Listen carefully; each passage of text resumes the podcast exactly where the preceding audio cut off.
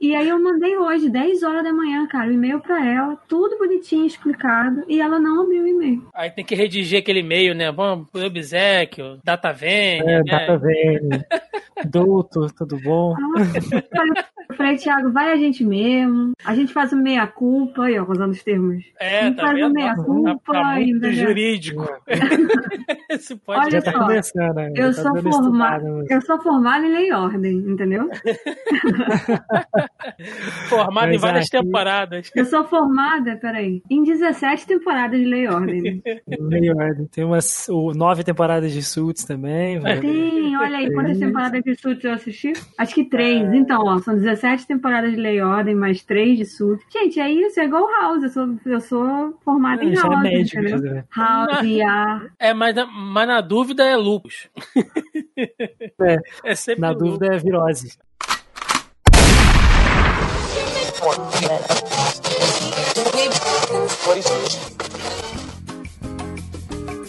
Você está ouvindo Zoneando, seu podcast de cultura pop, nerd e afins. Fuel, give me fire, give me that which I desire. E começa mais Zoneando Podcast, o seu podcast sobre cultura pop, nerd afins, meus amigos. E aqui, hosteando este programa, aquele que apesar da barba ruiva e o gosto pelo rum, não sabe velejar nem um pedalinho no lago do parque, estou eu, Thiago Almeida. Juntamente comigo ela que ficou tentada em baixar o filme da Liga da Justiça só pra não ter que dar um real pra descer, senhora Melissa Andrade. Olha, posso falar nada não, mas a minha adolescência não seria a mesma sem conteúdos ilegais. O Inamp. Inamp, Napster, casar, gente. Jesus, Jesus. Gente, você tem que ter noção de que quando eu era adolescente, Thiago e eu, não existia YouTube, entendeu? Isso aqui era tudo mato. Isso aqui era tudo mato e barro. E fechando a mesa de hoje, nos presenteando, né? Um convidado de garbo e elegância, porque afinal de contas é sempre bom ter um amigo advogado, senhor Matheus Patrício. Bom, fala galera e aí pessoal do Zoneando, tudo bom com vocês? Primeiramente eu queria dizer que eu fui fisgado para esse podcast de hoje, pinçado né, de última hora. E fica aqui o recado que já, poxa, eu falei aqui mais cedo, eu baixava, supostamente baixava Bleach pelo Mega Upload, tá? Supostamente. Isso pode ser bom ou ruim, porque Bleach, né? É aquilo. a gente É. não sabe muito Faz de bem. conta que acabou ali pra. Faz de conta que acabou ali pela, pela saga do Aizen, depois nunca existiu. Pois é. Mas não é sobre Bleach que vamos falar nesse podcast hoje, e sim sobre pirataria, serviço de torrent e também se os serviços de streams hoje no Brasil, né, tem essa tem um relacionamento justo aí para o consumidor, né, nessa relação preço, conteúdo, enfim. É sobre isso que vamos falar no programa de hoje, portanto, sem mais delongas e vamos ao cast.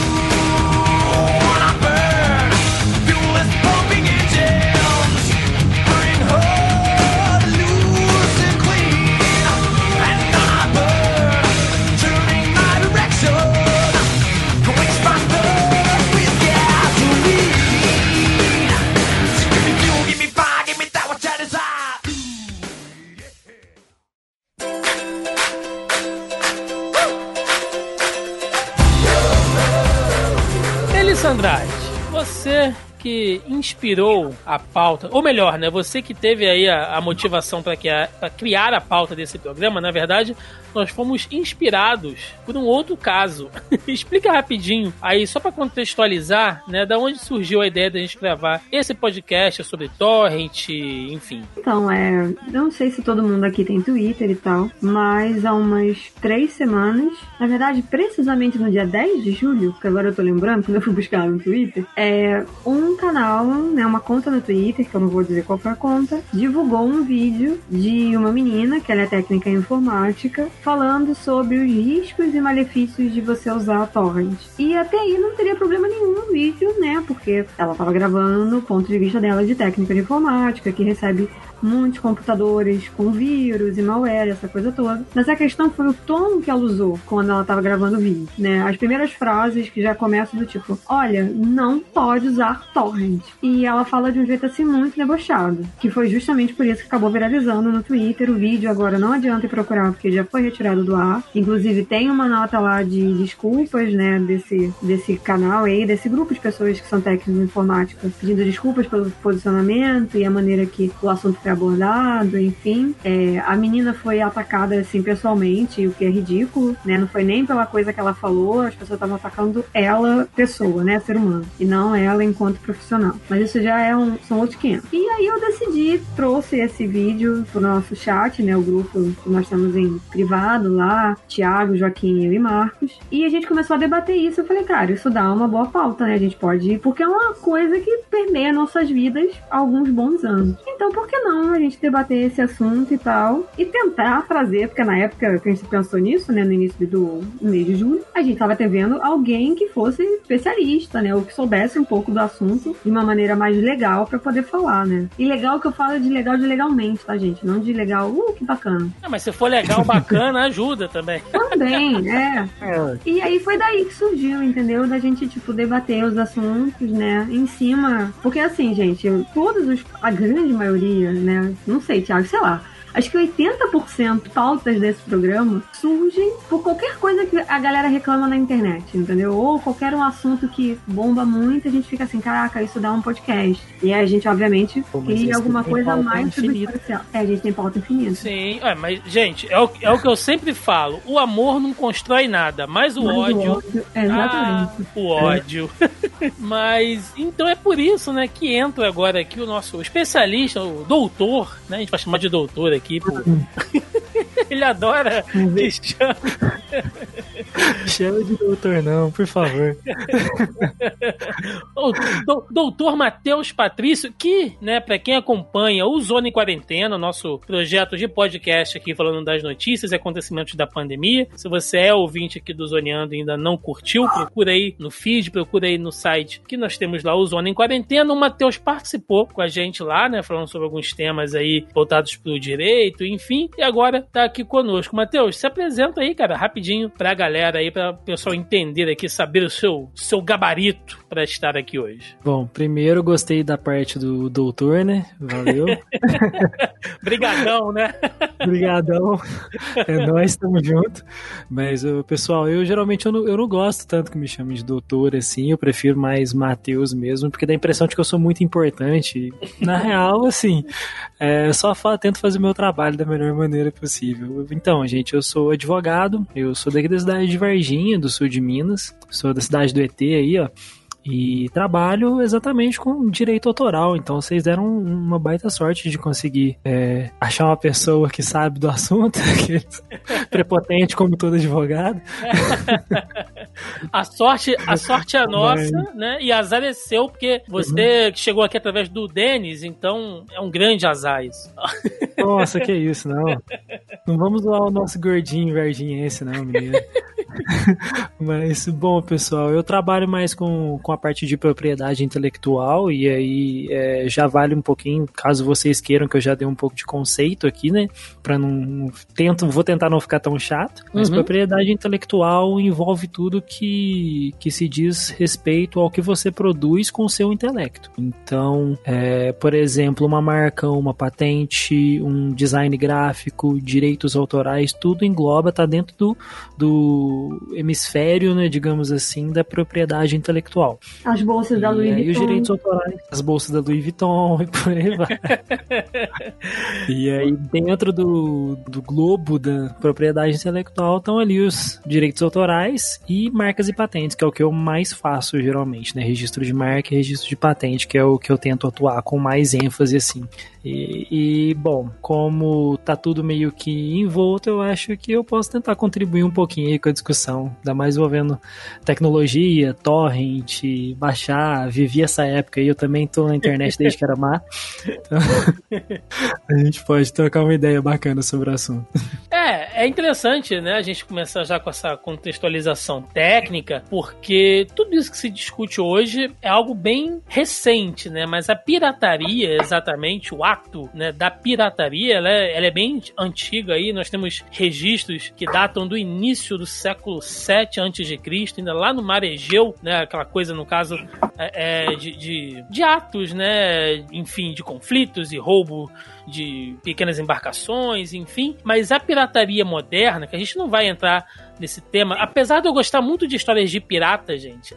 um dia a gente pode até falar sobre isso, mas a figura clássica do pirata, ela é muito vaga porque se a gente for pensar hoje, ainda existem atos de pirataria mesmo, assim. Se você pegar ali na costa da África, Nigéria, né, nós ainda temos barcos ali que são atacados até hoje. Por isso, Então tem o filme com Tom Hanks, eu sabia que você ia falar desse filme. Capitão Philip, que é basicamente isso. É um filme atual, né? Eu li o livro, inclusive, eu tenho esse Não, é livro. um, eu é um o livro. filmaço. É um filmaço. É muito legal. muito bom, cara. Entendeu? Né? E Tom Hanks, fazendo coraçãozinho aqui. Quem não gosta de Tom Hanks? Se você é ouvinte que não gosta do Tom Hanks, você tá fazendo o que nesse podcast?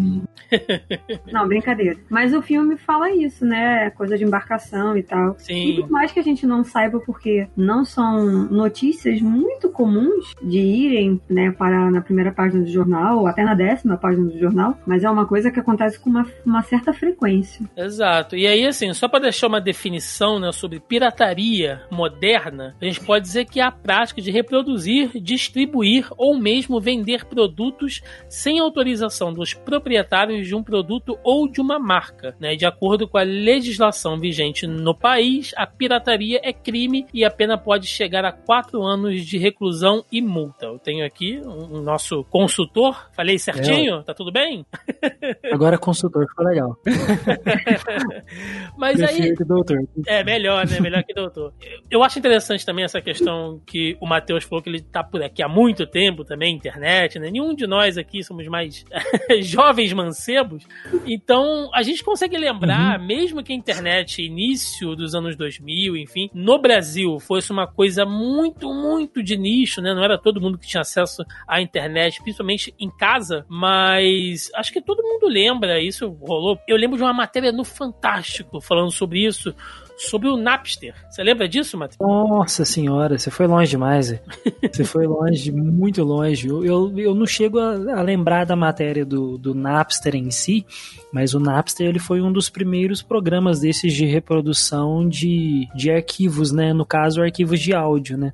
Você conseguia baixar e reproduzir ele para terceiros. E aí ele surgiu ali, se eu não me engano, em 99, né? Por, por aí esse período. Depois Durou um ano. durou um ano porque o Metallica destruiu ele, né? Nossa, eu Metallica lembro. Eu não sei se vocês vão lembrar disso. Eu usei Napster na época. Eu lembro que teve um VMA. Eu não sei se foi no ano de 2000. Acho que foi no VMA de de 2000. Cara, eu acho que eu tenho isso gravado em VHS. Porque eu lembro muito nitidamente disso. É, teve um. Você Uma entregou a idade sketch- legal agora. hein? Não me importa, porque ninguém acredita mesmo. Mas a Melissa dorme no, no formal. Ninguém acredita mesmo, então tô cagando. É, eu acho que foi no VMA do ano 2000, se não me engano, 2000 2001. Não é muito longe. Que teve um sketch do Metallica com o cara do Napster, né? O Sean lá que criou o Napster. Isso apareceu no VMA, assim. Uhum. Acho que foi o programa, foi a sketch de abertura da, da premiação. E é, porque eles meio que chegaram às boas, né? Vamos botar assim. E aí eu lembro que. Eu acho que eram. A, a sketch era tipo dois adolescentes. Acho que era o cara que tava apresentando o programa. Ou eram duas pessoas aleatórias, meio que no computador baixando. E aí o Sean entrava, né? O criador do Napster. Um dos criadores do Napster, na verdade, porque são três. Mas ele é o que ficou conhecido, né? A cara dele que estampou tudo quanto é revista e jornal. Aí ele chega no quarto, é tipo um dormitório de faculdade americana, né? É, e aí ele chega no quarto assim, e aí ele meio que começa a conversar com os garotos, não lembro se ele dá bronca e tal, e de repente entra os caras do Metallica, sabe? Do tipo, vamos quebrar essa porra toda, não sei o quê. Eu lembro muito bem Mas disso, sabe? Mas eram os caras do Metallica mesmo? Era, era o vocalista. brincadeira? Tô, tô para. Eu vou dar uma pesquisada aqui. Mas eu, eu lembro que foi isso mesmo. Mas o, o que que rolou com o Napster na época foi que assim, ele foi o primeiro desses programas assim, serviços de streaming, né, com muitas aspas no streaming, Uhum. de conseguir reproduzir esse tipo de, de arquivo, no caso, o arquivo de áudio ali, né? E aí ele durou um ano, né, porque toda a indústria fonográfica foi em cima do, do, do aplicativo, mas ele abriu a porta pra geral. E aí Sim. depois dele veio LimeWare, Ares e uns outros milhões aí. né? Deus, casar, nossa, o casar, Nossa, emule. casar e emule. Meu Deus, usei muito, muito.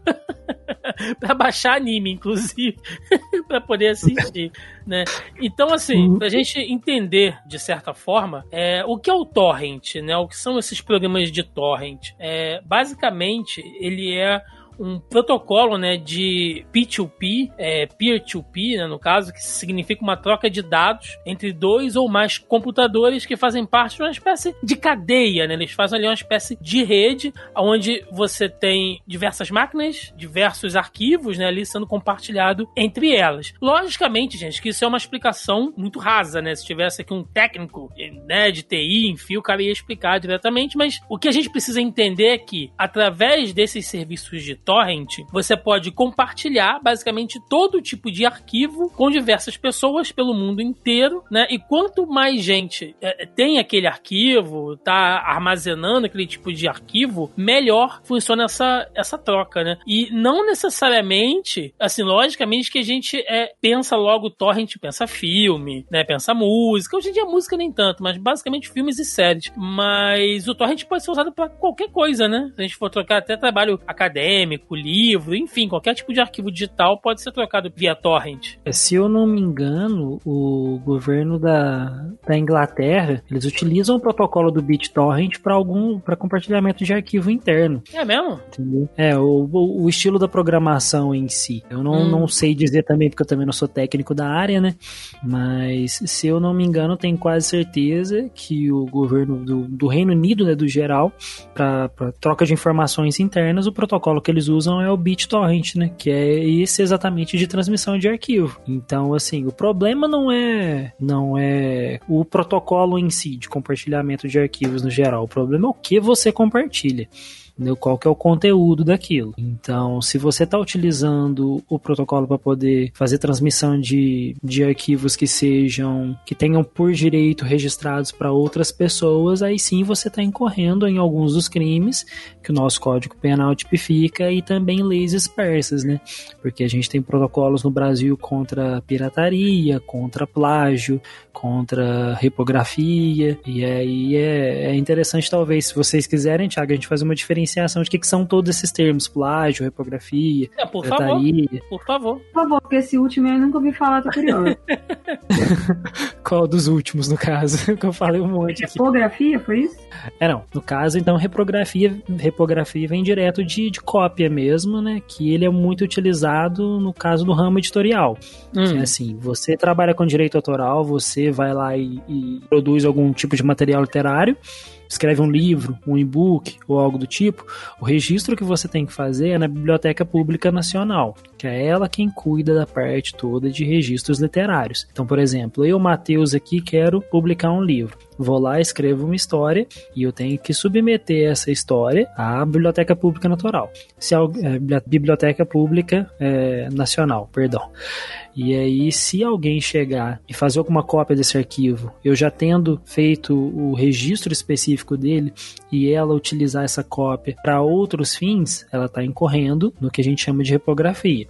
É, mas é interessante a gente simplificar que no Código Penal tem só o Instituto da Violação a Direito Autoral. Todas essas nomenclaturas que a gente fala é para poder fazer uma diferenciação é, na hora que, que vai poder é, ter algum tipo de denúncia em si e incorrer qualificações ou desqualificações de crime, entenderam? No Então, caso, no caso exemplo- de, de, de livros, desculpa te interromper, Matheus, mas no caso de livros especificamente, seria aquele númerozinho do ISBN, né? Isso, isso mesmo. Que é aquele registro. Aí tem cada, um cada um livro, ópera. você tem um registro. É, entendi. Aí, por exemplo, aí- Aleatório ou a gente tem alguma noção de que aquele, aquele número ali é a quantidade de livros que já foram registrados globalmente? Aquele número lá ali é, é aleatório, viu? Porque Ah, tá. eu, por exemplo, registrei alguns e não, não vem aquela quantidade em específica lá em, em, em, em sequência, não. Pelo menos não os que eu registrei. Por exemplo, sai de 2 para 1, 2 para 4, varia ali, por exemplo. E aí, mais cedo, o Thiago citou sobre pirataria, né? Pirataria em si, ele falou sobre a legislação. É interessante também a gente diferenciar que pirataria é quando você copia uma obra sem autorização do autor, e aí você utiliza dos direitos, né, daquilo, e você comercializa ilegalmente ou para uso próprio. Então, você tá o comercializando, você tá usando de forma própria, aí pode ser qualquer coisa, e o exemplo mais claro que a gente utiliza aí são aqueles CD-ROOMs, aqueles DVDs piratas que a gente tinha na época de ali pelos anos 2000, que ficaram bem famosos, e teve muito caso de muita apreensão, pelo menos na década de, de 2000 em si, desse tipo de, de CD-ROOM, disquete ou coisa do tipo. E aí a gente também pode falar de plágio, que plágio é quando você associa a sua imagem àquilo que você está copiando. Também tem muitos casos famosos aí, o nosso querido Latino pode falar bastante sobre isso. você utiliza Nosso- uma obra autoral ex- de outro. Nosso ex-ministro, ou melhor, nosso quase ex-ministro da educação, né? Pode falar sobre isso também, de certa forma. O? O... Ah, aquele, Quem? Ah, é o. aquele que foi ministro o- por, um- por uma semana lá. ó. Ele, Ah, sei, o De- Demodelli, De- Decomelli, não sei agora o nome dele de cabeça. É, ele foi. Ele Mas foi ele, ele, no caso, ele- ele fingiu o currículo. né? Não é, além disso, foi encontrado algumas, alguns trechos de plágio dentro dos trabalhos acadêmicos que ele tinha divulgado. Era papo de, sei lá, 19 citações, 29 citações, um negócio assim. Era um número alto. Cara, isso o eu governador do Rio de Janeiro também. Tem não sei quantas citações a dissertação dele. É. Co- Plágio, né? Não que ele tenha feito a Hum. citação. Não era nem citação direta ou indireta, que são coisas que cabem a um trabalho acadêmico. Ele realmente copiou e colou. É, assim, é, em, em questões de, de lei, Matheus, o que que realmente pega Oi. mais, assim? O que que o cara pode realmente se dar mal? né? Ah, Lógico que todos são, são cabem sob a lei, né? Mas o que que geralmente, se você Uhum. sofrer um processo, dá ruim, assim? O plágio, pirataria, o que que geralmente pega? Olha, e aí é um pouquinho mais amplo, né? Eu não vou nem dizer que é pirataria, mas é violação de propriedade intelectual. Por Hum. isso eu digo, por exemplo, uma marca que uma pessoa foi lá e criou, né? Você aí, Thiago, criou Zona E, Sim. entendeu? Aí vem um terceiro e vai lá e, e reutiliza aquela marca, pega todo o des- design que você criou, a mesma ideia é, de, de marca em si, para poder con- conversar sobre cultura pop, e cria o Zona A, entendeu?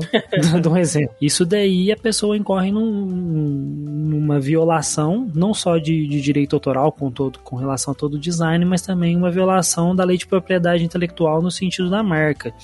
Então, é, muito por exemplo, a gente está falando de crime, mas isso daí já, eu já estou querendo dizer um pouquinho mais sobre a esfera civil, né? Uhum. É, a pessoa ela vai estar utilizando de uma questão comercial que você estava fazendo uso anteriormente e já tem um registro pronto. É muito interessante a gente dizer que quando faz um registro de marca, você tem que registrar mesmo.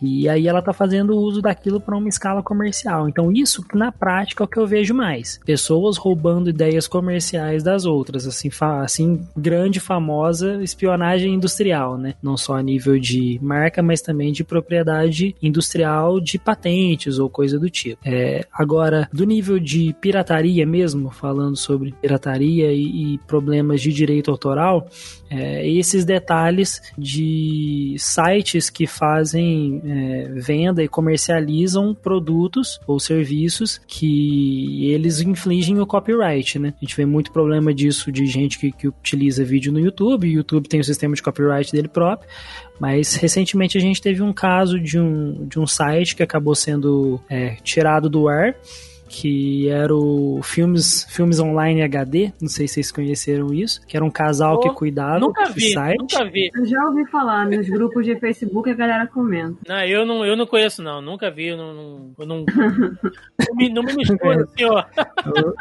O Thiago aqui vai o ficar. Filmes Online Não vai passar nem o, o cabo da internet. Ah, prossiga, mano. Vai lá. Mas aí o pessoal desse site aí sofreu um, um problema muito muito forte, assim, tipo, a Polícia Federal foi atrás dos caras, porque isso daí acaba que é, que é essa incompetência da, da Polícia Federal investigar, afinal é um crime disposto na- nas, nas leis federais, e aí, cara, o, o site, se eu não me engano, era um casal que cuidava de um casal de uma cidade do interior de São Paulo, e eles tinham cerca de 150 mil reais em, em renda do site, de vender os arquivos e vender publicidade em cima desses arquivos. E aí eles se ferraram feio, velho. Se ferraram realmente no nível estratosférico. Não é filmes online HD, não. É mega filmes HD. Eu confundi aqui. Era isso, que eu, ia- era, era isso que eu ia te perguntar agora, Matheus. Por exemplo, né? Era tipo Minhateca. Alguém chegou a, conhe- a conhecer o Minhateca? Então, sim. Pô, estilo Minhateca. É, mas é, é, eu, eu vou um pouquinho mais além, né? Por exemplo, a gente tava, tava falando aqui sobre animes, né? A gente tava brincando aqui no, na abertura falando sobre animes, sobre Bleach e tal. E ho- hoje em dia, nem tanto, mas antigamente tinha muito aqueles sites de fansubs na, in- na internet. Você ia lá e, e que era aquela galera que fazia todo aquele trabalho de legendar o anime. Ainda existe, né? Mas hoje em dia acho que ninguém nem busca muito. Tem até aplicativos que fazem isso hoje em dia. Acho que pouca gente ainda vai em site. Mas sempre vem, né, com aquela mensagem: olha, esse é um trabalho que é feito de fã pra fã. Não pode vender, né? Inclusive, eu comprei muita fita VHS em evento de anime antigamente, que vinha escrito, não pode comercializar, e eu comprava o VHS assim mesmo, mas que era aquela coisa de fã pra fã e tal. É, logicamente que a gente tá falando de uma outra época aqui, né? Mas digamos que hoje, Matheus, se eu abro um site e boto lá, olha, gente, eu vou aqui distribuir quadrinhos, scan de quadrinhos. Não vou cobrar nada, o meu site não tem anúncio, não tem nada. É só coisa de fã pra fã. Quem chegar aqui pode baixar. É, Eu est- estou fazendo isso porque meu coração é muito bondoso. Eu estou cometendo um crime? Que legal você. Por favor, já, já sou cliente desse site, tô brincando. Mas, cara, sim, você tá violando direito autoral de autor de maneira conexa, porque você tá reproduzindo total ou parcialmente, né?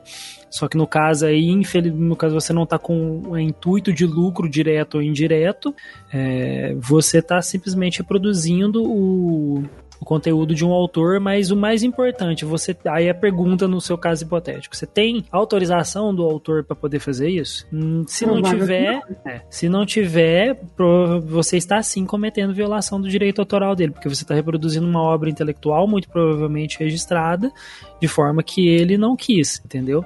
Mesmo Posso que você não esteja fazendo isso com o intuito de lucro. Posso fazer a, a, a outro lado agora? Vou, vou encarnar o Keanu Reeves fazer advogado do diabo? Não, é porque assim, eu Vamos acho lá. que é todo mundo que tá ouvindo, né, isso aqui, vamos pensar pelo outro lado, que é o lance do é, ter ou não acesso ao conteúdo, né? Então, assim, muitas das Sim. coisas que. E eu não vou falar que eu acho certo ou errado, não, tá, gente? Tô jogando aqui porque cada qual com a sua consciência, né? Eu com a minha, Thiago com a dele, que não tá entrando ali, não admite as coisas, mas tudo bem. E assim, a gente sabe que nós somos privilegiados porque a gente tem é, meios financeiros de conseguir consumir ou comprar certas coisas. E aí, seja quadrinho, seja um Blu-ray, seja um game, enfim, né? E tem pessoas que não têm. Ou às vezes a gente nem tem como comprar isso porque são coisas que não chegam por aqui. Quando eu falo que não chegam por aqui, tô falando do Brasil como um todo. E aí, se você quiser importar um, sei lá, um filme específico, um quadrinho, né, como o Thiago citou, cara, é um caro, ainda seja um negócio de papel.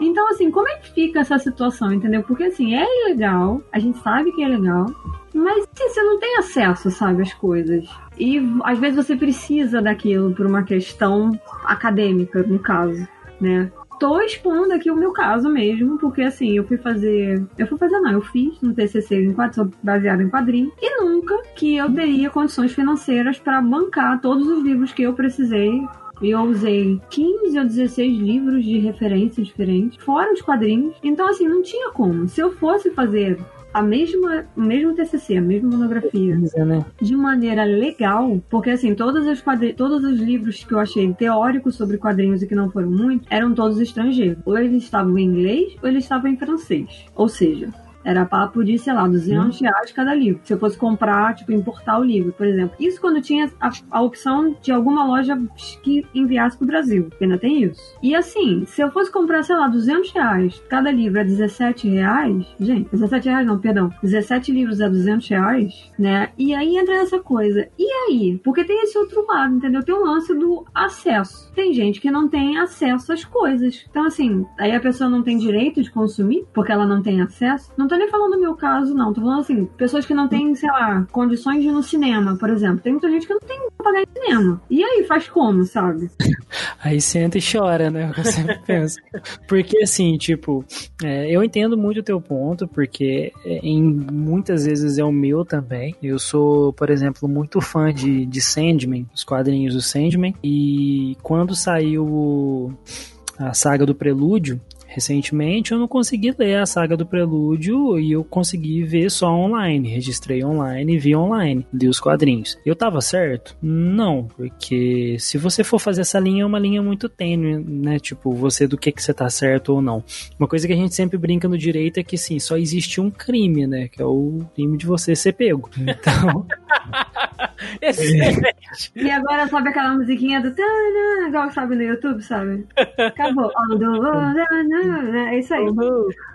Só tem um tipo de crime no, no- no direito, que é você ser pego. Então, assim, tipo, é muito complicado porque, vamos ser sinceros também, não existe um completo interesse de todas as autoridades é, a fazer aquele tipo de registro e evitar com que você veja eles na internet hoje. Além disso, é impossível, a não ser que você tenha um firewall tipo o firewall da China, que consegue Ou barrar tudo, absolutamente tudo, ou na Alemanha, é impossível você conseguir fazer um filtro na internet atual hoje que barre tudo que é distribuído legalmente.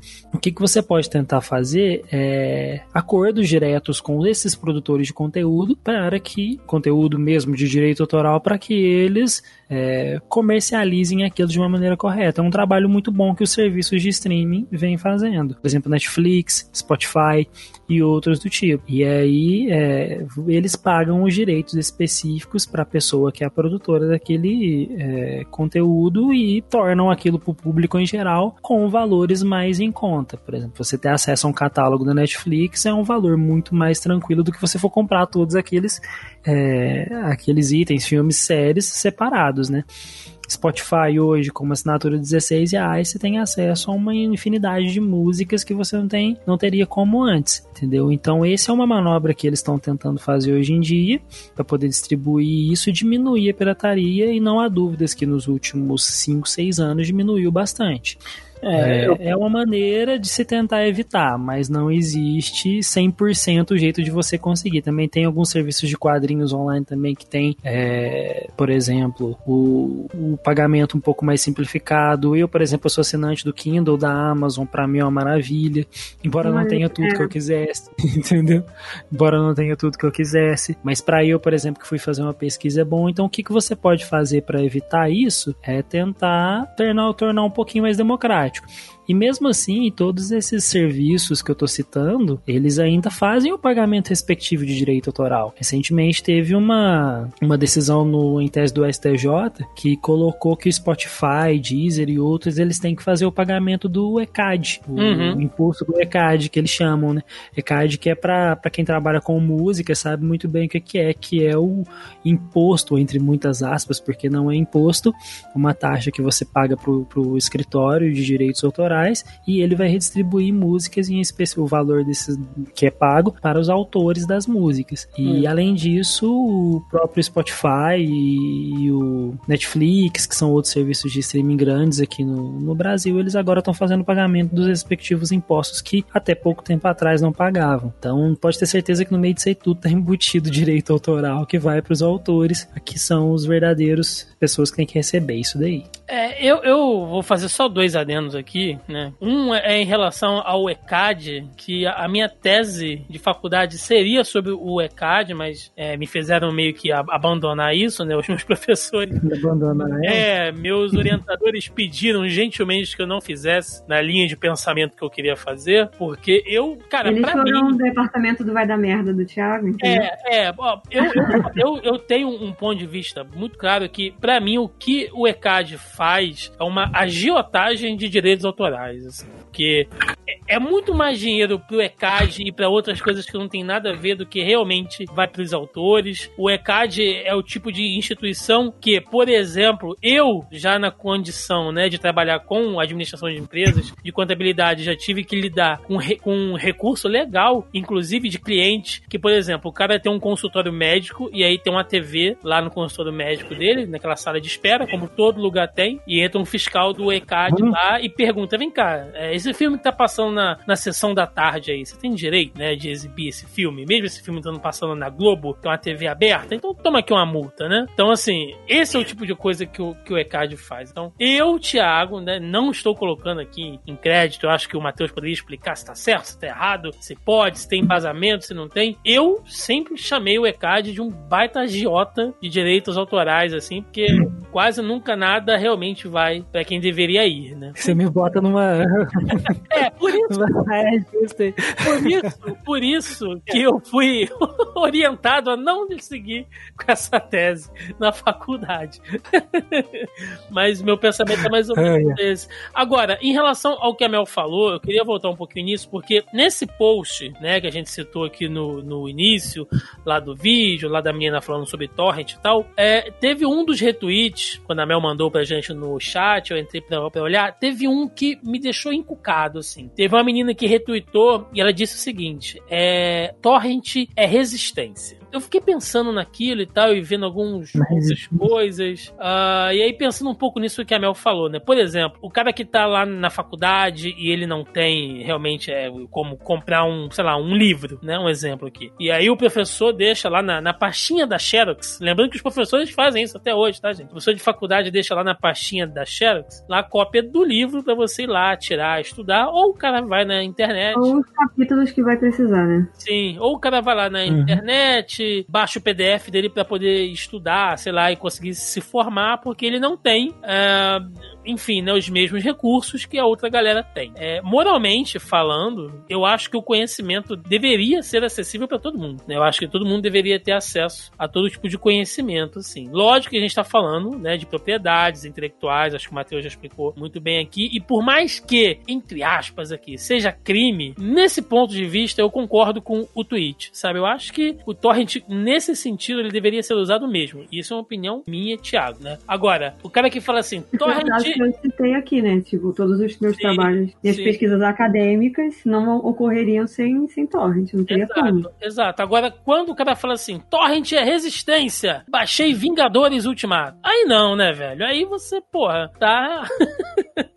tá fazendo uma parada Isso me arrebenta, né? não é? Tá fazendo uma parada que não tem nada a ver. Como argumento legal, Matheus, isso pesa? Se o cara chegar lá, se ele for. A, a gente sabe que dificilmente o, o indivíduo, né, a pessoa física, ela vai ser processada por isso. Mas digamos que, né, um autor aí qualquer A pegue. probabilidade disso acontecer, na real. Se o cara falar, ó, seu, seu, seu juiz, eu sou pobre, sei lá, eu tô aqui pelo, sabe, eu consegui uma bolsa de estudos e se, se eu não baixasse esse Uhum. livro, eu não ia conseguir estudar. Isso tem peso? Cara, então, aí a gente tem que falar sobre direito penal no geral, né? A Uhum. probabilidade disso acontecer, tipo, baixei Vingadores, Guerra Infinita aqui, o, a Polícia Federal me rastreou e agora eu sou preso. Cara, é mínima. Mínima, assim, tipo, a tantos níveis que, que eu não consigo nem colocar Uhum. como, porque, tipo, primeiro que eles não vão estar interessados nisso.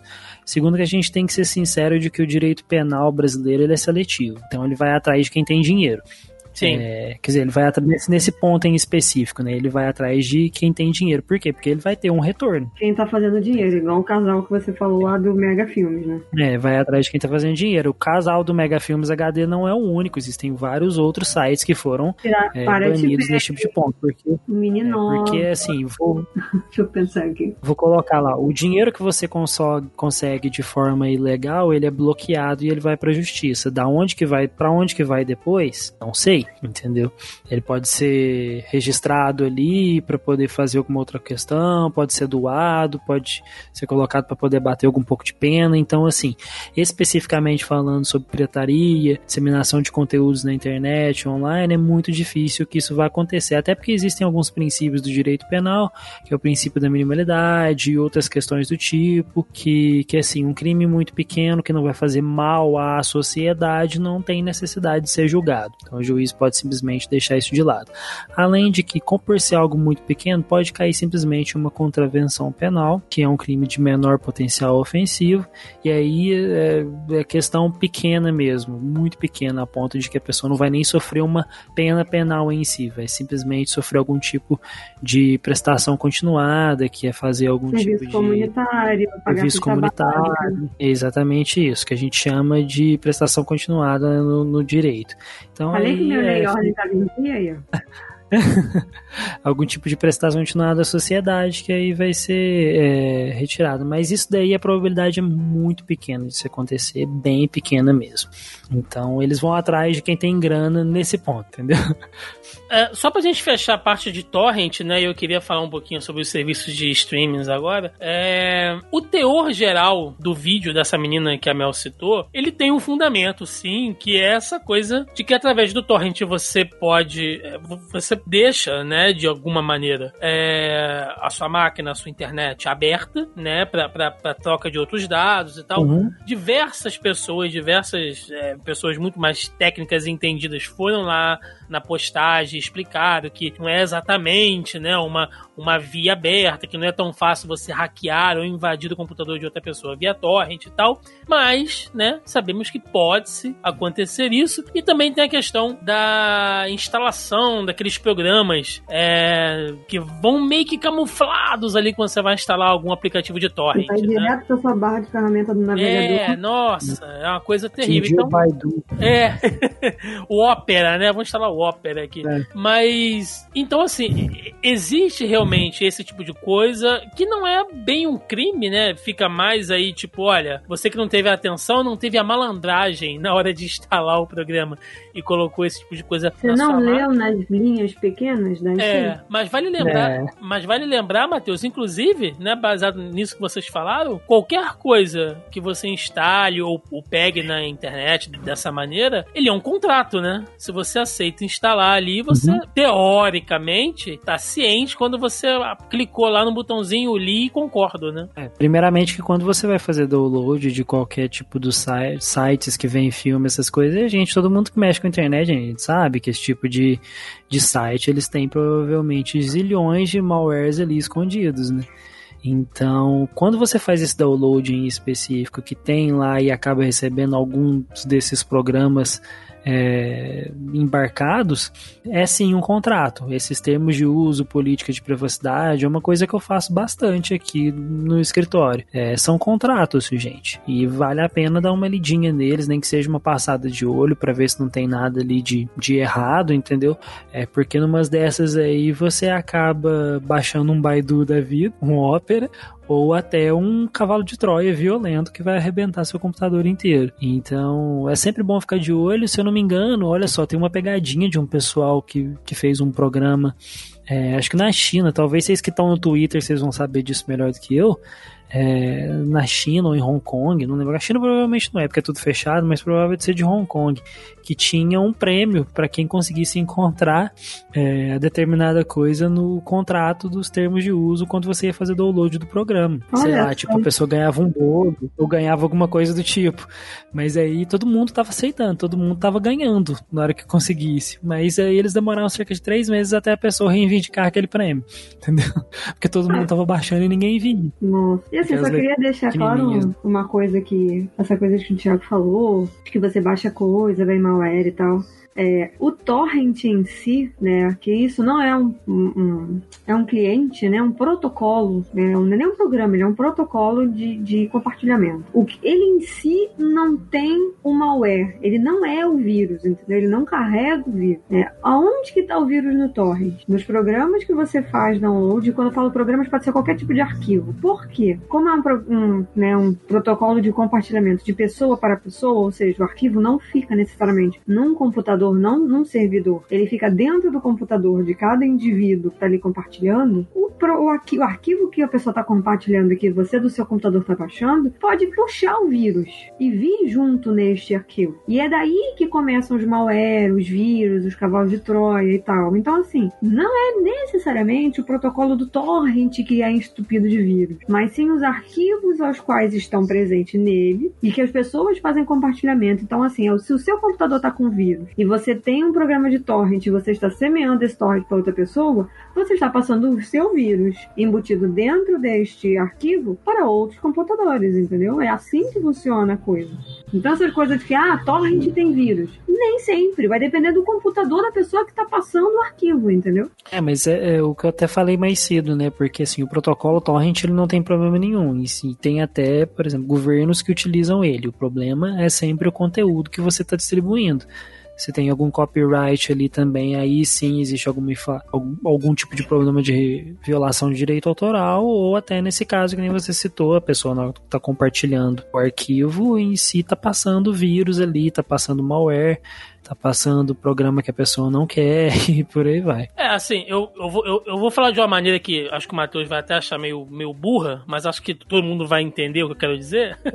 É que, assim, é, você, você pode compartilhar até coisas ilegais, né? Tipo filmes, até coisas criminosas, né? Tipo foto de pedofilia via torrent. Tem uma galera que faz isso, que tem os sites lá todos maquiados, né? Você entra lá pra Uhum. baixar foto e, sei lá, de tutorial de jardinagem. Mas na verdade, aquele, to- aquele site ali, entre a galera que, que curte esse tipo de parada, é, já tem uma manha que você vai baixar aquele arquivo pra específico. Deep Web, né? É, entendeu? E, e já é um negócio, porque fica difícil de você rastrear assim, né? E são máquinas compartilhando aquilo de vários lugares do mundo. Então é, é, é um negócio que pode ser usado de maneira, assim, é, não tão ingênua, né? Realmente pra cometer um crime.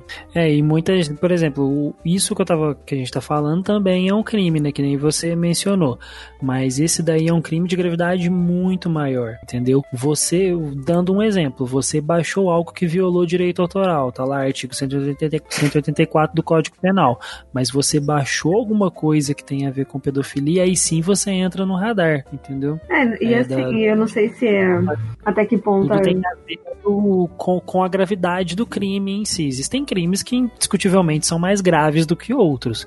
É, eu dar um tapa no seu rosto não é tão grave quanto eu dar um tiro no seu rosto, entendeu? Guardadas as devidas proporções.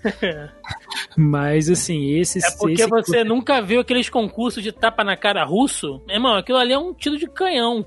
Cara, eu, nossa, eu te falo, eu, eu luto Muay Thai, né? Não sei se eu já Hum. comentei. né? A gente já faz umas dessas direto, de, de sapo, tapa na cara, soco na cara. Aqueles russos são malucos, não tem como. não.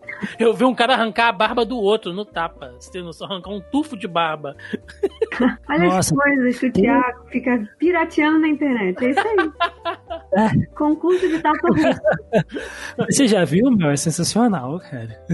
Louco, gente. Eu não consigo assistir Incrível. o arquivo X direito na Amazon. Que dirá ver os Você já viu- estapeando. Você já viu aquele vídeo do cara que, que tem o. ele- se eu não me engano, ele tem uma tatuagem, naquelas tatuagens de olho, sabe? Hum. O olho dele tá um pouquinho é, mais escuro e o cara tá nesse, nesse concurso aí. Ele toma um tapa do cara, eu não tinha reparado que ele, tava, com- que ele tinha um problema no olho antes, na primeira filmagem que mostra. Na hora que ele volta do tapa, o olho dele tá totalmente roxo. Eu falei, meu Deus, ele matou o cara. tipo, Vou chamar destruiu o... olho dele. mano. Vou chamar o Denis e o Roberto pra gente fazer isso na próxima BGS aí.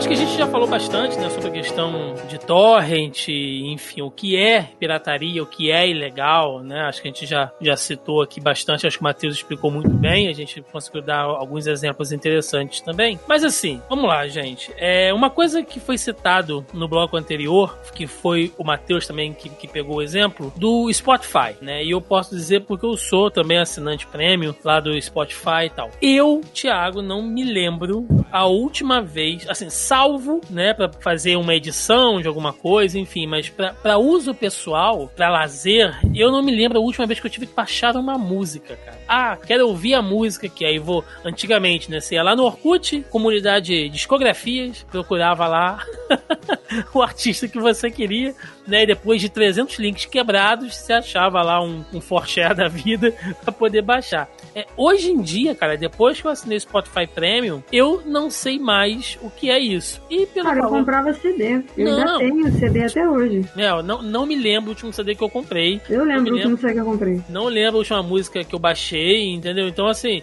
por aquele valor que eu, né, na minha situação, que situação média pra baixo, eu considero é, é um valor irrisório pelo serviço que ele me retorna, né? O, o Só lembrando que o R$16,90 tem, um tem o família, se eu não me engano, ou seja, você pode até dividir a assinatura com outras pessoas. E quem é universitário paga metade de 16, ou seja, paga 8 reais. Sim, e aí tem toda aquela questão do serviço, que não tem propaganda, você pode baixar as músicas pra ouvir offline quando você tiver sem internet. Quando você é prêmio, você também tem direito a criar suas playlists. Se você não Exato. for, você não tem essa opção. Exato, então é um serviço muito Vocês estão bom. fazendo jabado? Era isso que eu ia Não, falar, esse é, negócio não, não. é pago. É, pois é, não é pago, mas se quiser, Spotify, patrocina nós aí, até porque nós estamos no Spotify também. Olha só o Inception, né? É, mas por que, que Mas eu tô então, falando? assim, a gente vai começar a falar dos outros serviços também, tudo, tudo que a gente falar aqui É, pode patrocinar a gente. É, então, é, por que, por que, que eu tô falando isso? É porque assim, aí agora a gente entra num pequeno dilema, né? E aí acho que a gente vai fugir até um pouco da, da esfera legal, e aí o Matheus pode dar o ponto de vista dele, pessoa normal, não advogado. é, Pô, eu porque- desde, desde o começo como pessoa normal, gente. Eu sou- porque só estudei um pouquinho de lei aí, cinco anos. Porque sempre, sempre que eu entro nesses tipos de discussão, né? Tipo, ah, eu tô pagando Spotify aqui e tal. Sempre vem um amigo ou um conhecido. Você é otário. Tem torrent aqui, eu baixo a música e ouço. Ou a música tá de graça lá no YouTube, por que, eu vou pagar, né? Então, assim, opinião de vocês. Vocês acham que hoje a qualidade dos serviços gerais, a gente pode entrar aqui em alguns casos específicos, Netflix, Prime, que não é só o vídeo, mas, né? É, Vocês acham que hoje no Brasil, se todo mundo tivesse uma situação financeira bacana e tal, que o cara pudesse pagar diversos desses serviços, a gente iria, hipoteticamente, né, utopicamente falando, extinguir a pirataria? Não. Não. É, Vocês acham que ainda assim, se, se todo mundo ganhasse bem e pudesse pagar um serviço desse, O brasileiro não dá valor pra cultura. Então muita gente não acha que é justo pagar pra assistir uma coisa que eu posso baixar da internet. Isso porque a própria Globoplay, né? Olha aí, mais um serviço, entendeu? Que eu também tenho assinaturas, que tudo, tudo que tem disponível tem assinatura, gente. Então, assim, tudo que acabe, entendeu? Inclusive o Crunchyroll, que eu assisto esporadicamente, o outro dia até ofereci pro Marco. Falei, você não quer usar a minha senha? Porque alguém tem que assistir esse troço, entendeu? Porque eu só tô pagando, não assisto esse troço.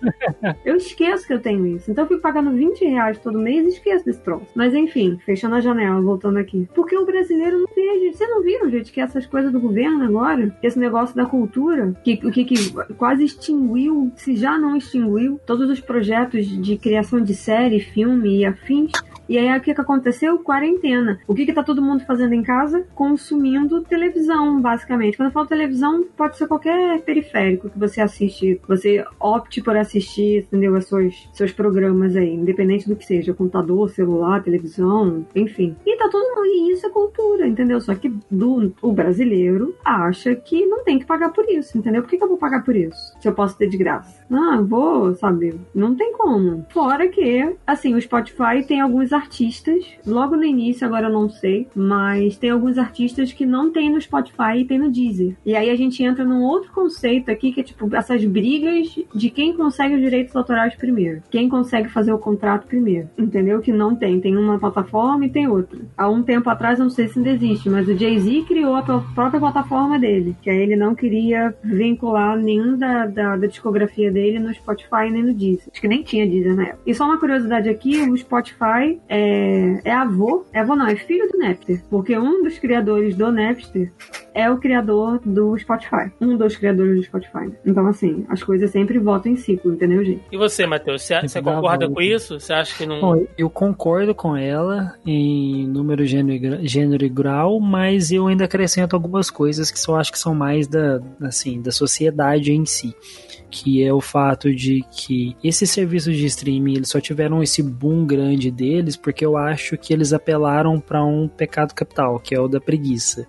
Tipo, você. O que, que é preferível? Eu gastar, zilhão, gastar um tempo violando. Por exemplo, eu gosto muito de, de ver o UFC. É preferível eu ficar gastando procurando site que eu vou conseguir ver online e entrar em, em link completamente é, duvidoso, ou eu pagar o canal Combate, que é ali 40 reais mensal, e ver tranquilinho na hora que eu quiser, na hora que eu puder, entendeu?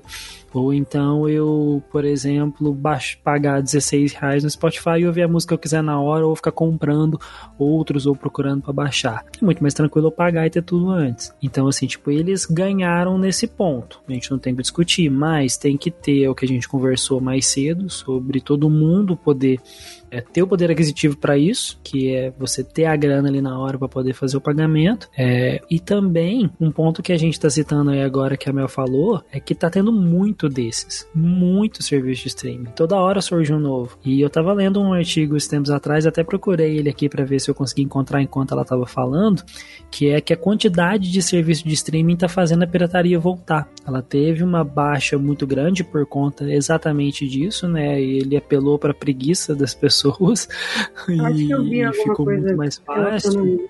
Então agora, por exemplo, tem muito mais serviço de streaming, tem para falando de vídeo em si, né? Você pode citar aí Netflix, Hulu, Globoplay, Amazon Prime, HBO Go, agora vai ter o outro da HBO que é separado, que vai ter as coisas lá Tem novas. Apple TV. Disney Plus, Apple TV, então tem vários desses novos e aí agora o pessoal já tá começando a sentir mais no bolso e tá voltando pro querido e famoso torrent, né? Então, é, às vezes essa pulverização em massa dos serviços de streaming tá fazendo vai fazer a pirataria voltar aos poucos. Já vi que já aumentou alguns desses números, talvez volte a aumentar muito mais, porque aí já, já mata outro é, pecado capital, deixa de ser preguiça e agora começa a ser avareza, né? Não vou gastar tudo que eu posso, sendo que eu consigo voltar pro torrent, entendeu? É porque assim, é, falando aí, a gente tem poucos, e quando eu falo poucos, eu já vou explicar por quê. A gente tem poucos serviços de streaming disponíveis no Brasil, né? A gente tem os principais, são a Netflix, a Amazon Prime e a Globoplay, né? A gente tem aí por fora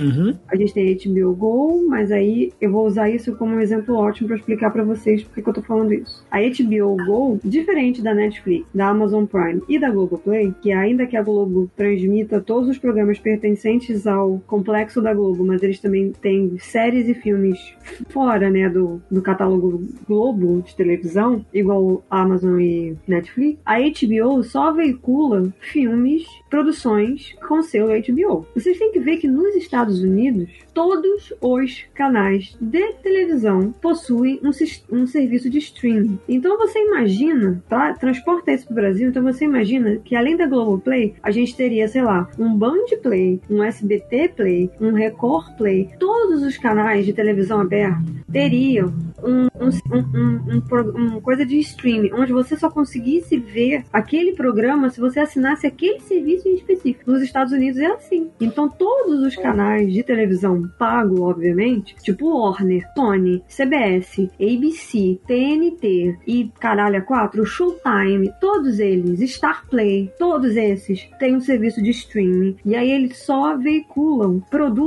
programas, né, o conteúdo próprio, com o selo de cada emissora. Aí você quer ver, sei lá, Fox, esqueci da Fox, tem Fox Premium também. E aí Fox você Premium. quer, você, você quer assistir, sei lá, Eu- se eu não me engano, a Disney comprou a Fox, mas o Fox Premium não deixou de existir ainda. Vai ter É. o Disney Plus, vai ter o Fox Exatamente. Vão ser separados. Ou seja, ah, eu quero assistir Lei e Ordem. Vou dar um exemplo. Lei e Ordem é da Fox, né? Lá fora eu acho que é CBF, mas é é CBS, mas aqui é Fox. Ou seja, se eu quisesse assistir Lei e Ordem, e aí eu quero ver The Big Bang Theory, um exemplo, eu já teria que ter dois serviços de streaming diferentes. Eu vou ter que contratar o da Warner para eu conseguir assistir The Big Bang e eu teria que contratar o da Fox para eu assistir Lei e Ordem. E não dá, gente. No final das contas, não cabe 20 serviços de streaming no bolso. Porque aí 20 serviços de streaming é o preço da porra da TV a cabo que a gente já paga hoje em dia. E que não tem um terço desse conteúdo. É, então. Aqui a eu- gente eu- ainda tem essa sorte, né? Sim, eu ia, eu ia pegar nesse ponto também, porque é, isso que vocês falaram acho que é totalmente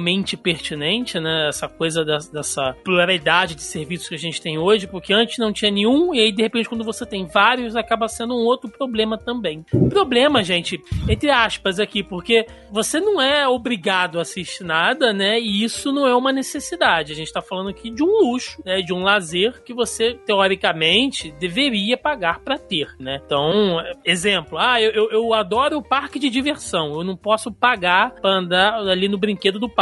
Então eu vou esperar o parque de diversão fechar. E aí de noite eu vou lá, puro a ser, ah, pulo o muro, né? E ligo o brinquedo e fico brincando lá. Então é, é, a gente também não pode pensar dessa, dessa maneira exatamente do ponto de vista legal. Né? A gente está partindo do pressuposto aqui que legalmente não é uma justificativa tipo, ah, eu não tenho como pagar a Amazon Prime e a Netflix, então eu vou pagar uma e vou piratear a outra porque eu não posso pagar. Né? Mas assim, você não pode pagar, mas também não é uma necessidade. Então, teoricamente, não, É, né, não deveria justificar. Então, a gente está partindo desse ponto de vista. Ah, pensando nisso e vendo do, do, do- do lado da comunicação, do lado do marketing, enfim, a gente está passando por um momento de revolução mercadológica muito grande nessa área de, de streams e serviços, internet, ainda mais por esse momento de pandemia que eu acho que vai acelerar e muito essas, essas mudanças, né? Ah, e aí são só suposições minhas de um observador de como o mercado meio, meio que funciona. Eu vejo que, assim, talvez no futuro, esses serviços que a gente tem hoje independentes, Amazon, Netflix, Hulu, Disney, eu tô falando aqui só de filmes, tá, gente? E séries. Se a gente for expandir isso, tem serviços de distribuição de jogos, por exemplo, plataformas que são digitais, né? A Steam, a Epic, lojas como Nuvem, ah, tem lá o Uplay da Ubisoft, onde você consegue jogos também, né? Que não é exatamente streaming, mas funciona como uma plataforma digital para um acervo. O que, eu, o que eu quero dizer é, eu acho que no futuro, justamente por, por ter essa, essa grande gama, né, de opções, é, eu, eu acho que isso vai ser monetizado de outra maneira, assim. Eu acho que talvez a gente tenha uma espécie de YouTube, tá? Aqui é uma suposição minha, não sei. Vamos, vamos, vamos fazer uma brincadeira aqui de, de pensar no, no futuro como seria. Eu acho que a gente teria uma espécie de YouTube dessas plataformas, né? E aí você imagina um YouTube com um canal Netflix, um YouTube com um canal Amazon. Eu tô falando de uma maneira bem, bem simplificada aqui. É onde você pagaria para este YouTube, este agregador, que ele sim repassaria para as distribuidoras, né? Ou publishers, enfim. Porque vai chegar um momento onde a produção de conteúdo, e nunca antes na história da humanidade, a gente teve uma produção cultural tão grande, né? Então vai chegar uma hora que vai Uhum. ser realmente impossível você acompanhar o mínimo que seja, porque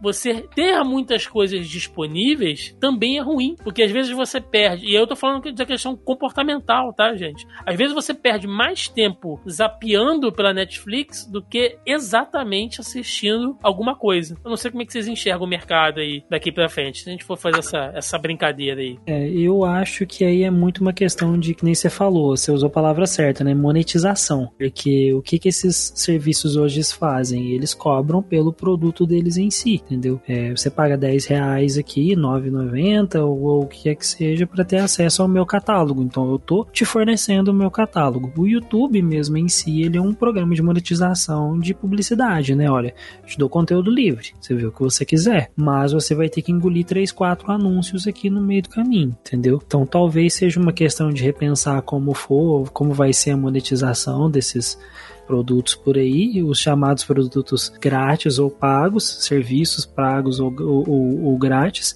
para saber de que maneira que, que eles vão entrar dentro de, disso aí tudo, né? Pelo menos aqui no Brasil, se a gente estava falando sobre os serviços de, de streaming fora, A gente, até onde eu sei, né, não vi, a gente não tem o- a figura do pay-per-view também, né? Que é um evento em específico, você vai pagar sobre ele e vai ver ali aquilo ali pronto, acabou, entendeu? É, se eu não me engano, acho que só Big Brother tentou colocar esse modelo aí, pelo que eu me lembro, mas também não funcionou muito. Nos Estados Unidos tem muito isso, né? Tipo, se eu quero ver um show, eu pago o pacote referido daquele show. Ou então eu quero ver um jogo, que é pago o pacote referido para aquele jogo, e por aí vai. Às vezes essa também seja uma maneira de monetizar as coisas mais para frente. Tipo, um evento em específico, uma live em específico, que agora tá muito na moda. Vou pagar para ver essa live e, e por aí vai. Acho que vai muito Tem da cultura do país também. né? aí. Eu aprendi uma essa semana. Que o YouTube agora tem os canais, dependendo de, da quantidade de membros, você tem como se tornar um membro de forma monetária, né? O canal, a pessoa, o grupo, enfim, cria pacotes e aí você se. É tipo quando você era locadora, sabe? E você se associava. Aí você se associa a esse pacote. Se você quer pagar o valor mais baixo, se você quiser pagar o valor médio, ou se você quiser VIP do VIP, entendeu? como se fosse um Patreon, digamos assim, né? Só que aí você tem. E o que, que acontece? Nesse caso do YouTube, eu já vi. Eu vi isso com o canal recentemente, mas eu pesquisei isso é uma prática nova, mas que tá se desenvolvendo de maneira rápida. E aí o que, que acontece? É, o, esse canal, ou os canais, na verdade, eles passam a fazer certos conteúdos exclusivos para quem é assinante. Vira tipo TV a cabo, entendeu? Virou uma coisa exclusiva para quem é assinante. Por exemplo, é, fez uma live. Ah, não, a gente vai fazer uma live e tal. A live fica salva depois no canal do YouTube, correto? Se você for lá depois, você consegue clicar, você consegue ver a live de novo. Você não interage nem nada, mas você revê a live. Nesse caso em específico, esse canal que eu vi, tipo, ah, vamos gravar a live, mas se vocês quiserem, tipo, acompanhar e interagir com a gente, se você não for um membro VIP, você só vai conseguir interagir ao vivo, porque depois a live só vai estar disponível para quem é assinante. E eu fiquei meio assim, caralho, é tipo uma TV por assinatura essa porra, entendeu? É. Você só. Eu, assim, eu não sei o que, que eu achei ainda da, da- dessa abordagem específica. Eu não tô falando nem ganhar dinheiro com o canal, porque a gente sabe que muitas vezes quem produz conteúdo pro YouTube não ganha porra nenhuma, né? A monetização ali não ajuda, ou então a pessoa não tem muitos. Não é que não ganha porra nenhuma, mas não ganha o suficiente às vezes. Se a pessoa não tiver um canal muito bombado e tal. E esse canal em específico, ele nem é tão bombado assim, entendeu? Ele tem uma quantidade relativa de de inscritos, né? Eu acho que já passou de 100 mil. Não lembro agora. Acho que já chegou a passar de 100 mil. Mas eu não sei, eu achei isso. Eu não sei. Eu, assim, eu achei essa prática. E aí eu descobri que isso acontece em outros canais, eu não sabia disso. É, eu achei essa prática meio como, tipo, você fazer uma coisa, você tá numa plataforma tecnicamente gratuita, porque essas pessoas não pagam pra postar os seus conteúdos no YouTube, né? Correto? Você não paga uma assinatura pra você vincular o seu canal no YouTube. Então, assim, você tá num canal que é de graça, várias aspas aí, né? Mas teoricamente é de graça. E aí agora você tá recebendo por um conteúdo e você tá selecionando quem que pode acessar esse conteúdo ou não. Eu acho, não sei, eu achei isso muito estranho. Não sei se eu me fiz entender, porque o assunto tá meio fresco na minha cabeça ainda. Não, é, assim, é porque no caso do YouTube especificamente, e aí eu acho que a gente até deveria levar isso para um outro tema, a gente pode até gravar um outro programa sobre isso, que é sobre o comportamento e a produção de conteúdo por streaming. E aí eu não tô falando das grandes produtoras, eu tô falando individualmente, porque é um mundo, Mel. É um mundo hoje em dia dentro do YouTube, seja com membros ah, de que, que assinam o canal, seja quem doa por, por lances como o Superchat, né? Que tem uma galera ganhando dinheiro com isso, real. Eu tô falando canais de política até, ganhando dinheiro, um dinheiro forte com isso. Eu já Você tá tem tentando derrubar já, porque. é, você tem lives de Facebook também que ganham grana forte com isso. Então é realmente assim, se, se a gente for rumar, né, essa questão do. É outro ponto. É, já é uma, uma outra coisa, mas eu acho que é como eu falei, sabe? A gente tá passando por esse momento de transformação que até os próprios canais que já estão aí há muito tempo, canais de TV que estão fazendo essa, essa transição de conteúdo TV e internet, ainda estão tentando se adaptar. Vou dar um, eu, eu, quero, eu quero trazer aqui um bloco pra gente é, ler os comentários lá no nosso grupo antes de encerrar, porque tem muita coisa interessante lá, mas assim, só pra dar um, um exemplo de como as coisas ainda estão meio que se adequando, né? É, eu não sei o Matheus, mas eu e a Mel a gente curte muito programa de culinária.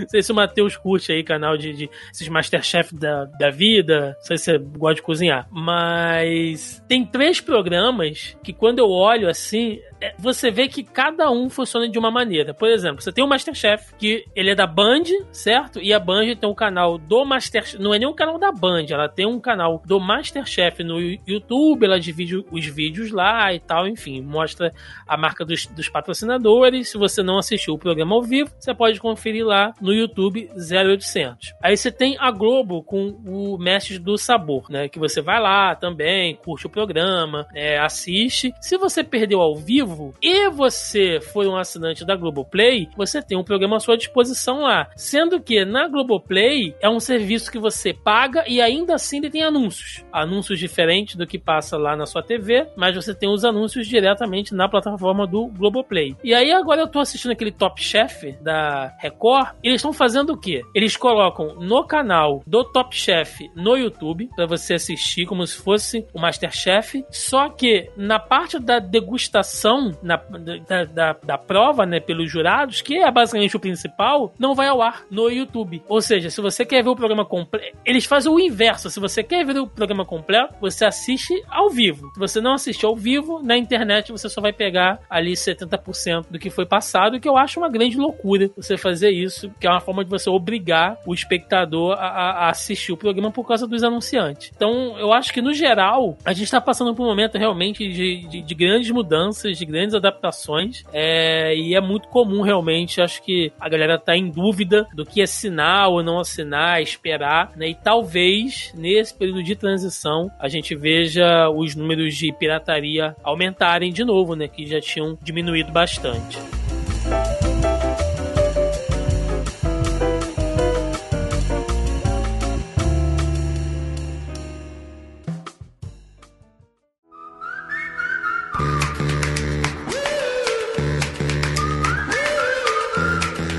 Como a gente já não faz há algum tempo, vamos ao nosso bloco de leitura de comentários, né, dos nossos caros e digníssimos ouvintes, né? Lembrando que, via de regra, toda vez eu jogo lá no nosso grupelho do Facebook. Se você está ouvindo esse podcast e ainda não faz parte do nosso grupelho, tá dando mole, né? É só acessar aí o post original aqui no site do zonae.com.br, vai lá na postagem do podcast, logo abaixo ali é o player, tem o linkzinho para você participar do nosso grupo no Facebook. E lá toda semana eu jogo é, com exceção de um ou outro programa, mas normalmente eu faço o post da pré-pauta, onde a galera deixa perguntas e comentários sobre o que a gente vai gravar e ajuda aí na construção das pautas, né? E essa semana eu joguei lá, pessoal, podcast sobre pirataria, né? Como vocês classificam? É, se, se vocês classificam torrent como pirataria e no geral se acham justos os serviços como Netflix e Spotify. Eu deixei a pergunta bem aberta, porque aí a questão de justo vai para cada um, né? Cada um sabe se é justo ou não pagar pelo serviço, pelo valor, eu realmente deixei aberto ali é, de, de propósito. E a gente tem alguns comentários interessantes aqui, ó. O John Lennon da Silva já começou aqui, olha, eu sou a favor de ver em lugares oficiais, por isso sempre assisto pela locadora do Paulo Coelho. Famosa locadora do Paulo Coelho, né, Mel? A gente tá sempre comentando aqui. gente Tem tá gente que não falando. entende da onde que vem. Mas, gente, tem certas piadas que se explicar, Perde a graça. perde a graça. É, o Matheus Santos, é, lá do Central Pandora, mandou um abraço pro Matheus e pra Sora aí. ah, comentou aqui: Steam, Spotify, Netflix, Prime Video são serviços justos e são a maneira certa de combater a pirataria. No entanto, ainda existem muitos limites que não podem ser quebrados por esses serviços, e a pirataria se torna a única opção para certos conteúdos. Acho que é basicamente o que a gente falou, né? Do, quer dizer, dentro dos exemplos que Deu a gente deu. no podcast, basicamente. É, de conteúdo que chega, de conteúdo que não chega. O Matheus citou até o Rulo aí.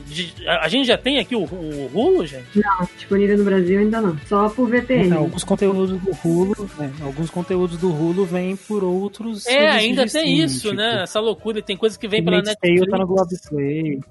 Não, o The Handmaid's Tale, na verdade, ele é da Paramount. Passa na televisão aberta. Aberta entre aspas, né? Passa na televisão a cabo. Ele passa no canal da Paramount e aí depois a Globoplay adquiriu. Mas o Titãs, direito que da é do, a, a gente tem, tem o exemplo lá do Titãs, que é do, do DC Universe, né? E, e passa pela Netflix aqui, porque não tem. É, mas isso é um oficial. acordo. Aí, o Matheus vai saber mais disso. Isso é um acordo contratual entre eles. Porque a Netflix comprou os direitos de países o qual o serviço da DC Universe não atende. Então, além do Brasil, outros países onde não tem. A pessoa não tem como fazer assinatura, vai receber o conteúdo pela Netflix. É o clássico direito de transmissão, como por exemplo, alguns anos atrás o, Face, o SBT comprou direitos para transmitir a primeira temporada de Stranger Things. Então é algo parecido assim. Nunca eu transmiti e eu perdi. É, seguindo, olha, o Everton Chagas, ele jogou aqui. É bem complicado isso. A questão é que às vezes o serviço oficial é caro e de má qualidade ou a pessoa não tem condições de pagar. Claro, podendo é sempre bom. Ah, Não só por questões de direitos e tal, mas porque tem também aquela galera que não trabalha, né, e tem que pagar as contas. E aí eu perguntei aqui pro Everton se ele acha que o valor desses serviços de streaming no geral estão dentro da, da média, né, aqui no Brasil.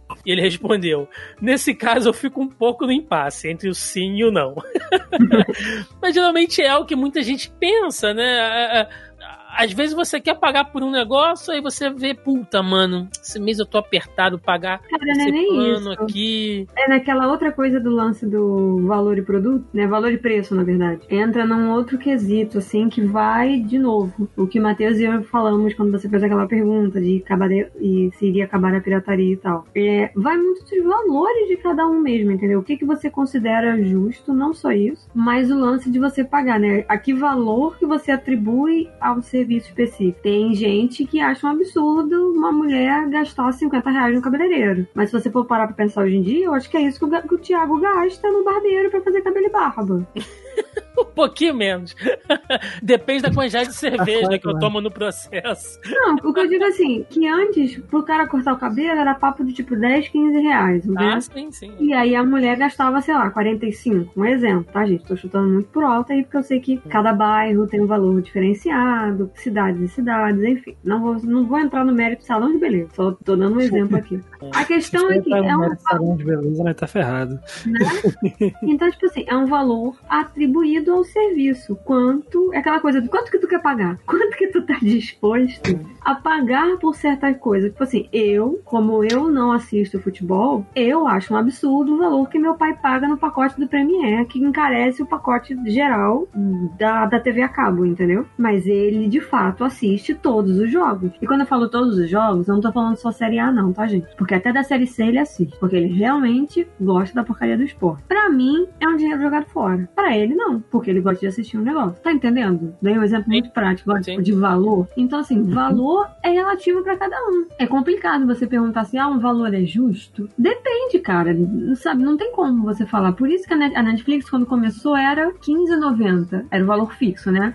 Você começava naquele período de teste, que era R$ 9,90, e depois foi para 15,90. Com todas as leis e tributações, começou a aumentar. Então, hoje em dia, existem três pacotes, que antes era um só. Então, eles tiveram que, tipo, atender vários nichos de demanda diferentes, né? Então, assim, tem gente que acha que, ah, eu acho um absurdo pagar R$ 21,90. Eu fui até ver quanto que eu pagava, porque eu falei, gente, eu não pago R$ 21,90, não. Eu fui até ver quanto que eu pagava, porque teve alguém que comentou lá no grupo, e eu falava assim, gente, eu não pago isso. Porque, assim, tem gente que acha um absurdo pagar R$21,90 porque não tem nada. Ai, gente, aí quando fala que não tem nada pra assistir, eu já fico irritado. Porque tem coisa pra cacete na Netflix. Tem que saber procurar o negócio. Tem coisa que nem aparece. Você tem coisa que, nem cavocar lá, é, exatamente. Aí já é um problema da, inter- da, da interface lá do programa e tal. Não vou entrar nesse mérito. Mas só fechando aqui esse negócio de, sei lá, acho que o valor, sabe, depende. Eu prefiro, tem gente que prefere juntar dinheiro pra comprar um carro. Eu prefiro juntar dinheiro pra viajar. São questões de valores diferentes, entendeu? É complicado. Lembrando que valor e preço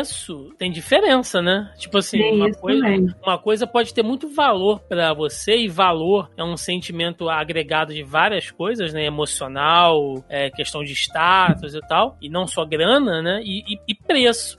É, Esse comentário do Everton, eu, eu, eu fiquei, eu li ele, eu fiquei pensando que é, in- é interessante que ele fala aqui, olha, que é porque também tem a galera que trabalha e tem que pagar as contas. Como se a Netflix e o Prime, eu, eu, eu entendi, Everton, o que você, conta o que, o né? que você falou. É, não, eu, eu entendi exatamente o que o Everton falou. Eu, quer dizer, eu acho que eu entendi, né? É, tô falando de que- prioridade. Quando eles falam em Exato, conta, exato. presumeu que seja luz, Sim. telefone, não Sim, comida, escola, comida, é, a gente- água, exato. gás.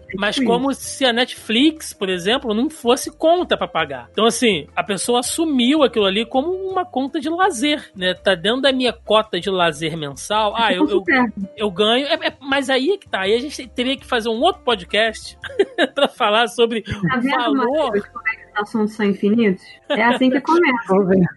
A gente, a gente teria que fazer um outro programa pra falar sobre o peso e, e o, o valor do lazer na vida de cada um. Porque às vezes o cara ganha, sei lá, mil reais por mês, exemplo. E aí ele come, ele tem que pagar ali o aluguel, não sei o que e tal. E aí sobra, sei lá, 300 reais. Desses 300 reais, tirando as necessidades básicas, ele pode virar e falar assim: olha, desses 300 que me sobra, eu vou guardar 100 e 200 reais é pro meu lazer. E aí nesses 200 reais pode estar desde uma idazinha, um rolezinho no shopping, onde ele vai lá, toma um sorvete, vê um filme e volta pra casa, gastou, sei lá, 50 reais, ou ele pagar serviços, né, de streaming, de plataformas digitais que vão dar esse lazer pra ele em casa. Então, assim, é, é uma parada muito, muito ampla, né, se a gente for entrar aqui. Cara, se eu bem me lembro, até os serviços de internet, há muito tempo atrás, era muito caro. Serviços de internet banda larga. Ainda é. Mas antigamente, né, quando isso aqui tudo era mato, era muito mais escasso. Cara, eu estudei, eu lembro, eu lembro da história até hoje. Eu tava na oitava série, por aí, e eu estudei com dois garotos, que tipo, eles não eram parentes nem nada, mas eles moravam numa vila, os dois moravam numa mesma, numa mesma vila, e, ele- e um conseguiu acessar, tipo, ter serviço de banda larga, e ele simplesmente um pirateava a banda larga do outro. Ele passou, ele fez o próprio cabeamento dele da casa do, do amigo, né, da casa de A pra B, porque ele não tinha é.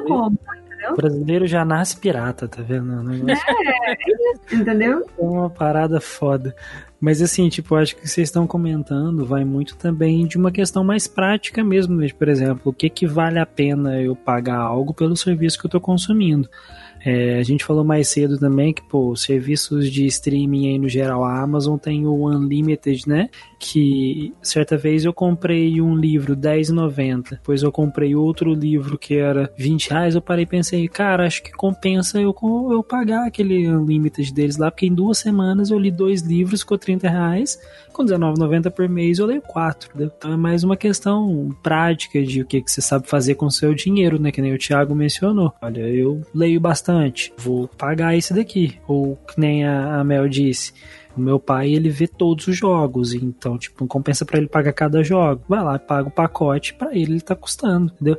Aqui a gente, é que tem muito conteúdo hoje, né, cara? Que nem que É. a gente falou mais cedo, tem muita uma- coisa. Tem uma customização muito grande pra você fazer no teu, nesses serviços, né? O... Tem muita coisa. Então fica complicado. A gente tem que saber certinho o nicho que a gente gosta e pagar assertivamente por ele. Exato. O John Lennon jogou aqui de novo. Olha, torrent em si não me parece pirataria. O problema ah, são os conteúdos que as pessoas colocam pra baixar, meio que em colaboração. A gente citou, né? A gente explicou aí como é que funciona essa coisa da, das- da distribuição. Ah, o Marcelo Colim jogou aqui. Acho que se você tem condição de adquirir a parada legalmente, você deve fazer legalmente. Porém, se você não tem condições e não ia comprar de qualquer forma, a pirataria só ajuda você a se tornar mais um abaixador do produto. E aí eu não sei se, se o- se o Marcelo quis escrever isso, se ele quis escrever embaixador. Por quê, né? Não, Ele- abaixador, ele tá falando de abaixar. Na É, verdade, pois o, é, mas- o, o ato é baixar. É, pois é, mas poderia, poderia ser até embaixador, se fosse o caso, porque ele continua aqui. Eu perdi a conta de jogos que eu baixei pirata e comprei depois que estava numa situação melhor. O contrário aconteceu menos. Jogos que eu baixei pirata e pensei, puta que pariu, ainda bem que eu não gastei dinheiro nisso. Sobre o torrent, é apenas um meio, não necessariamente, é, que é uma pirataria, né? Apesar de ser usado muito pra isso. É, ele diz que não entendeu muito bem a pergunta sobre serviço de, de streams e tal. Por que, que eu falei da questão do embaixador, né? Porque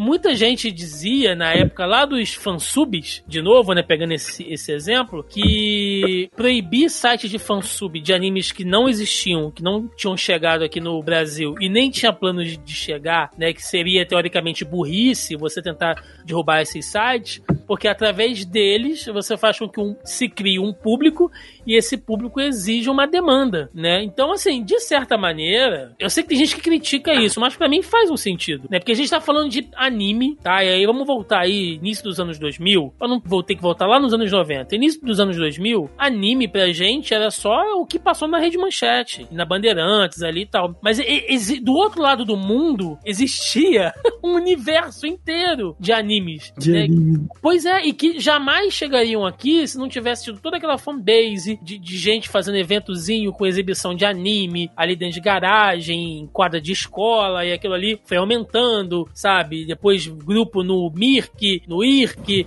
a galera, porra, comunidade no Orkut, e aí você vai aumentando aquela fanbase, que era um nicho, né, até virar um potencial mesmo de público consumidor, né? Então, nesses casos, eu acho que a pirataria é benéfica, né? Mas aí também a gente tá falando de outros tempos, é, é, hoje, com o mundo tão globalizado, né, com os globalistas tentando do- dominar tudo, já não cabe mais tanto. É? Aí o exemplo.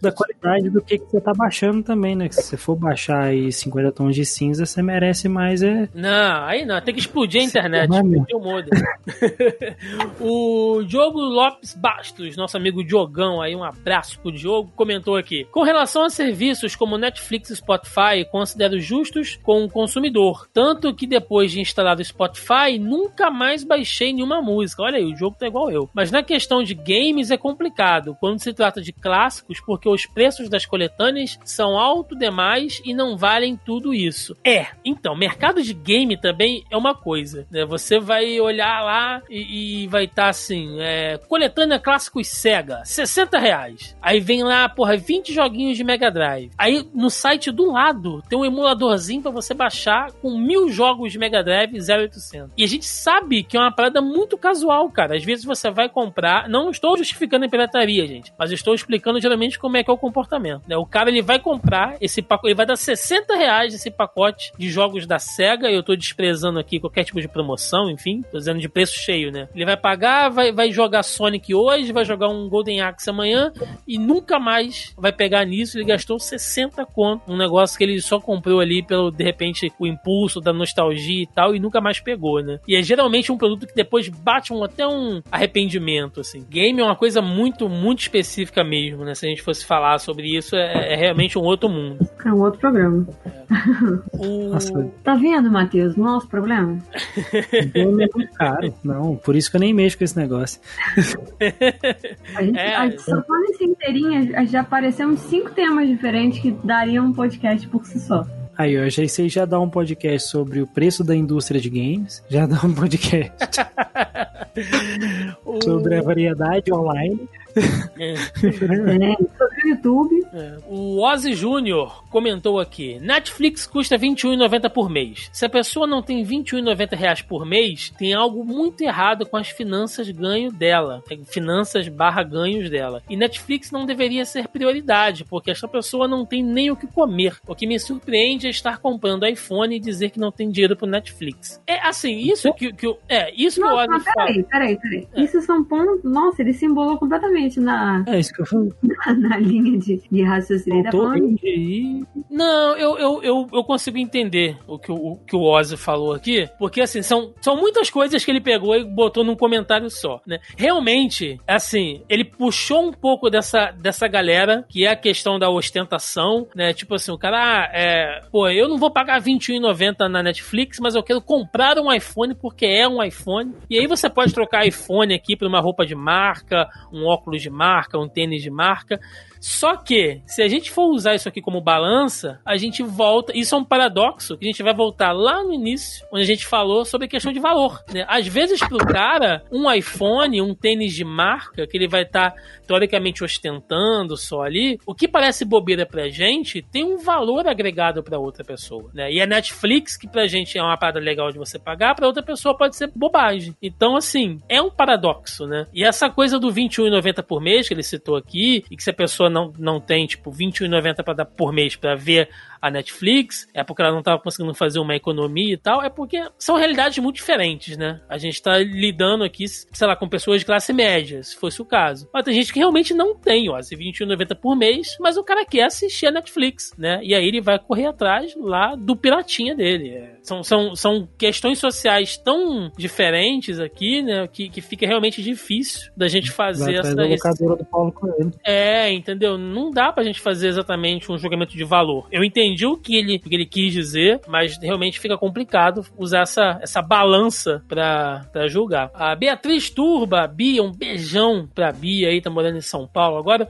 comentou aqui. Vou deixar esse vídeo que é ótimo sobre pirataria. E aí, quem tiver lá, lá no grupo, procura o comentário da, da Bia. Ela deixou um linkzinho aqui que é o Mano Brau, na participação dele do Roda Viva, falando sobre o tema, né? E aí que perguntam pra ele o que ele achava da, da, da venda de CD pirata e tal. Basicamente, o que o Mano Brau fala no vídeo é que ele não endossa, né? Por exemplo, ele não dá autógrafo em CD pirata. Os caras chegam com CD pirata pra ele, que ele não vai dar autógrafo e tal, mas que ele também não vai ficar fiscalizando ninguém, né? Porque ele conhece, inclusive, muita gente que vende CD pirata, que é camelô e tal, e que ele trata essa galera como se fosse a rádio dele. É essa galera que populariza, né, esse conteúdo dele e através disso ele vai ganhar grana com outras coisas, com publicidade, com show, né? E aí isso vai muito, muito de autor pra, pra autor. Tem gente que faz questão de, de cada venda ali, né, Matheus? Apesar que hoje a venda de, de, de, de- de discos hoje também não é tão rentável assim, né? É, hoje em dia, a maior monetização, principalmente no, no ramo da música, é com shows e outras coisas do tipo. Mas isso daí sobre endossar ou não o produto, é, tem uma história sensacional do José Padilha, do Tropa de Elite, vocês já ouviram falar, com o Gilberto Gil? Hum, É, é- cara, é muito boa. Tipo, o José, na época do lançamento do Tropa de Elite, teve uma polêmica muito grande que o filme vazou antes de sair pro Sim. cinema. eu lembro disso. Primeiro Tropa de Elite. E houve relatos, né, dentro ali do pessoal, do contexto deles ali, né, cineastas e tal, de que haveria uma sessão do filme dentro da casa do então ministro da Cultura, Gilberto Gil. E o filme não tinha sido lançado no cinema ainda. José Padilha bateu da casa dele até a casa do Gilberto Gil, bateu na porta lá, falou com o empregado, olha, eu quero a cópia do meu filme que tá aí. A empregada foi lá, entregou a cópia do filme e ele foi embora. Acabou com, com a pipoca do Gilberto Gil. Acabou com a sessão do filme. Tipo, eu fico imaginando esse empregado indo falar pro Gilberto Gil, ele, o, o... Daí eu... Ele quer fazer o seu Gil, tem o, o diretor do filme tá ali na porta, ele quer o filme dele de volta. É um outro mundo, né? É um outro Cara, mundo. assim, você vê que ele é igual o Mano Brown, né? Ele vai atrás, né? Tipo, se ele pudesse É. recolher cópia por cópia, ele teria recolhido. O Leandro Colassante comentou aqui: Acho válido quando o conteúdo não está disponível, como alguns filmes que não são distribuídos no Brasil, séries de canais de streaming que não existem aqui, jogos mais antigos que não tem onde comprar. Fora isso, é pirataria. É... Isso também é uma questão de acervo, né? Tem coisa que você simplesmente não acha mais, gente. Tem coisa que você não acha, tá? E de novo, né? Não tô passando pano aqui, apesar de ter a fama, né, Mel?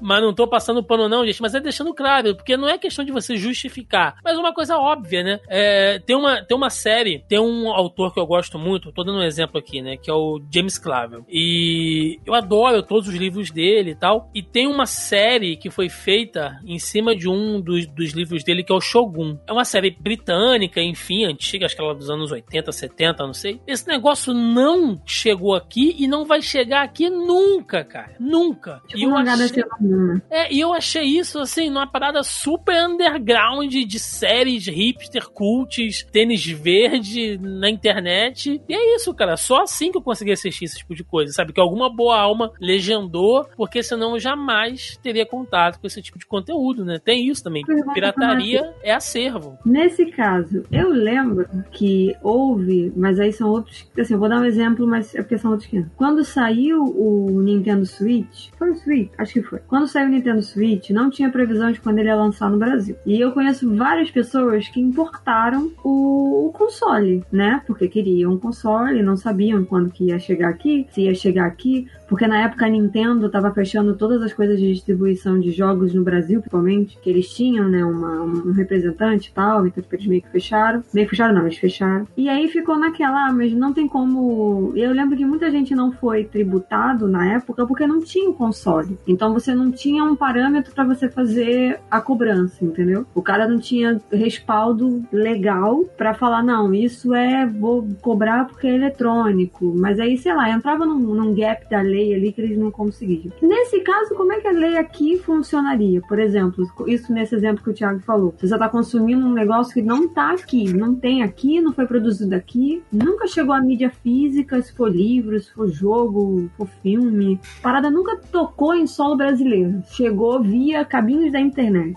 Como é que funciona? Cara, mas aí você foi num, num assunto tão esotérico do direito que ninguém sabe explicar até hoje. Que é a tributação de infoproduto. Ainda mais tributação de infoproduto externo. Porque hoje em dia um dos maiores problemas do direito, uma das coisas que muitos pesquisadores estão tentando resolver, é a tributação digital internacional. É, a galera que é legisladora hoje em dia, eles ainda não entendem como é que funciona é, internet, no geral. Dando o exemplo clássico daquele, daquela entrevista que o Mark Zuckerberg deu no Congresso há uns anos atrás, Congresso americano, em que ele teve que explicar basicamente como que funcionava a internet lá. Então, muita gente não tem ideia de onde que fica um IP, onde que vem um, um produto X, aonde que aquilo ali é colocado, porque não é algo palpável, não é algo físico. É, especificamente, e-book não é taxado no Brasil atualmente, né? Então, produtos do tipo não tem nem como você rastrear para poder saber como é que vai funcionar aquilo ali. E aí você pensa, putz, como que eu vou é, fazer algum tipo de taxação disso? Ah, faz a taxação na renda, o que, que você gastou em cima você paga um valor específico sobre aquilo que você gastou no produto. Mas você não gastou no produto, entendeu? É, não, não existe nenhuma sequer uma discussão certa se aquilo é um produto ou um serviço. Então, em específico, Mel, esse que você citou agora é talvez um dos problemas maiores do direito é, tributário mundial atualmente como taxar esse tipo de infoproduto, ainda mais infoproduto digital e infoproduto pirata. Entendeu? É um subramo do subramo do subramo do subramo. Um Inception. achei o, eu, eu achei, não além do Inception, mas eu achei o gap, né? O buraco aí da. da ah, porque eu não sei, eu lembrei disso agora, isso que o Thiago tava falando, eu lembrei dessa coisa de. Eu lembro que na época do Nintendo Switch foi. Muita gente conseguiu É. importar por causa disso, porque chegava aqui e aí você contestava, né? Não, você não tem como me cobrar, porque você não tem base, entendeu? Pra cobrar isso. Não tem como. Matheus, eu vou, eu vou te complicar o exemplo da, da Mel ainda mais. Porque no caso da Nintendo especificamente, olha só que merda, né? Diferente da Microsoft e da Sony, que tem um acervo digital, né? Tem uma biblioteca de jogos ampla. A Nintendo agora é que tá colocando muita coisa clássica que ela tá disponibilizando. Então, teoricamente, se ela fosse cobrar por jogos, porque a Nintendo não tem muito tempo, ela derrubou diversos sites de emulação, né, ou pelo menos fez com que esses sites tirassem os títulos e marcas da Nintendo é, que estivessem disponíveis, de jogos da Nintendo, seja do Super Nintendo, do Nintendo 8 bits, enfim, tirassem esses jogos, sendo que esses jogos não estão sendo disponibilizados e provavelmente não serão em nenhuma plataforma oficial da Nintendo. E aqui no Brasil, especificamente, nós não temos uma representação da Nintendo. Quem cuida da. da quem re- responde pela assessoria da Nintendo aqui no Brasil é a Nintendo do México. Então, olha só se você tivesse que recorrer para um negócio desse. Imagina que loucura, né? Aí, aí a tendência é tentar, tentar simplificar isso daí, né? Que nem ela falou. Muita gente importou e tal, e, e aí não tinha nem sequer como taxar isso, porque era um produto tão novo que não existia qualquer tipo de legislação simplificando o que era aquilo. Então simplifica, taxa na renda, entendeu? Ah, quanto que você pagou? Ah, você pagou nisso lá, fazer uma porcentagem aqui, alíquota de tal serviço de, de, de transação e tal, e aí paga esse valor. É, agora também tem que ver, por exemplo, no caso da Nintendo, né, que é do México, sai lá do Japão, vai pro México, do México vem pra cá. Não, é loucura. Então, Nintendo passa em loucura. dois, três portos aí. Tinha que Passa chamar. em dois, não, três portos aí. Então vai taxar lá no México e vai taxar aqui, entendeu? não. Ô, louco. E se taxar também, porque às vezes vai direto. Pois é. Nintendo virou não entendo. É, não entendo. O Nossa, perfeito.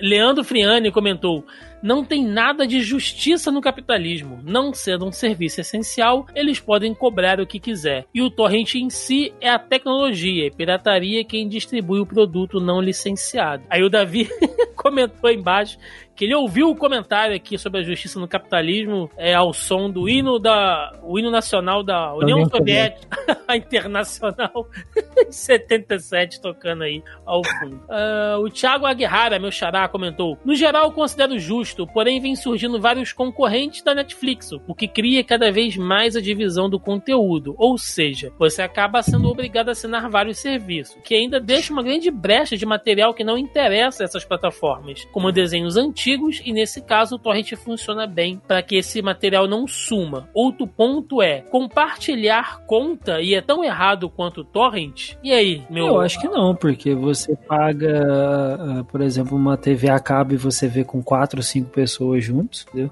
A própria Netflix, ela, Netflix, ela falou que ela tem ciência de que muita gente compartilha a tela, ela faz isso exatamente pro modelo dela de negócio existir, né? Porque é, muita gente vai lá e divide o valor de 21 reais e 21, 25, 26, 4, 5 pessoas pagam valores mínimos, então todo mundo ali usufruindo. É, então eu não vejo problema em compartilhar a tela, não. Isso daí, se a pessoa acha ruim que o capitalismo é, não tem justiça, isso daí é socialismo, né? Então tem justiça. Agora, Você esse é, Mas o- eu- amiguinho lá, puxa o cabo da internet da casa do coleguinha. é, É. complicado. Ah, Não é piratear, né? Tá com anuência, entendeu? A pessoa no e tá show. O senhor Denis Augusto, olha aí, esse escroque, Olha. comentou aqui. Inclusive, ele te mandou, ele te mandou um recado, cara. Eu esqueci de comentar. Ah, Ai, é? meu Deus. O que, que ele falou? Ele, ele falou assim, ó, no fim agradece e pede desculpas pro Thiago porque ele, per- porque ele perdeu o Thor Ragnarok na TV. É, olha, são nem, pior que são meia-noite, né? Eu poderia até responder o Denis. Eu não vou responder, não. Vou mandar um abraço aí. Você sabia que, que o Denis é conhecido como a zebra de Varginha, o, o Matheus? Como é que é? É, a zebra de Varginha. Se você olhar, a cara do Denis é de uma cor, o pescoço é de outra. Acho que ele anda muito de. Ele, o Denis deve andar de gola rolê. Se você olhar o pescoço dele é branco e a cara dele é meio amarelada. e aí vem o ombro já é de outra cor. Repara só nos vídeos aí. A famosa zebra de Varginha, senhor Denis Augusto. Ai, cara, você me travou agora. E aí, é porque você sabe que é verdade. E aí ele comentou aqui: quem viu Palm Springs, Skygat, Torrent, online? Se sim, tem bastante coisa a dizer sobre pirataria. Eu não sei nem do que, o Denis está falando. Nem eu. É. Skygato? Vocês não sabem o que é Skygato? Não, eu não sei o que é Palm Springs. É, Palm deve tá- Springs deve ser uma série muito antiga, se eu não me engano. Pera aí, vou até googlar agora, vou, vou colar. Enquanto o Matheus procura Springs é aí um filme. o filme, ah, então. Nossa, é um filme muito antigo do. Não, que antigo não, é do 2020. Enfim, é, filmes do Dennis. Não, É. Não importa. O Teve Paiva comentou aqui, mas falando sério, o que é pirataria? Vai ser preciso definir com base nas leis brasileiras e nos conceitos de direitos autorais. Toma aí, Davi. Olha, nós já definimos isso. Essa altura do campeonato você já sabe, né? Graças ao, ao nosso advogado aqui de plantão. E- Ou literalmente, né? É. o Davi dá um, dá um exemplo aqui, olha. Não sei se vocês conhecem, mas é um site famoso para piratear livros, o Lê Livros. Nele você encontra vários títulos que podem ser lidos online, em PDF, EPUB e MOB. Eu conheci em 2016, quando comprei o meu tablet. Na época existiam vários sites para piratear livros. Alguns caíram e não voltaram mais, mas o Lê Livros sempre volta. Em meios literários, a galera não liga se você fala que baixa músicas, séries e filmes, mas compartilhar links do Lê Livros em grupos gera banimento. É, seria um caso de, enfim, a hipocrisia? Olha, Davi, eu acho que se você tá num grupo de escritores e você compartilha um link pirata de livro, a galera não vai ficar muito feliz, né? o mesmo Tipo lá aconteceria... nos anos 2000, a galera do heavy metal compartilhando a música do Metallica no Napster. entendeu? É, entendeu? Então, assim, eu, eu não sei se é hipocrisia, mas eu acho que é mais a questão de segmento, né? É igual você entrar, sei lá, Não, no você só site. hipocrisia que ele tá falando é que você tá num grupo que você aceita receber links de torrent de séries e filmes e demais conteúdos e você não aceita de receber livros, entendeu? Então, assim, qual é a diferença entre você piratear séries e filmes, mas você recebe banimento por piratear livros? Já- Você, você já tá pirateando. Não interessa o conteúdo, entendeu? É, mas no caso bate a questão. estão falando É o dinheiro, é, e o interesse, né? É, Mel, bate onde dói.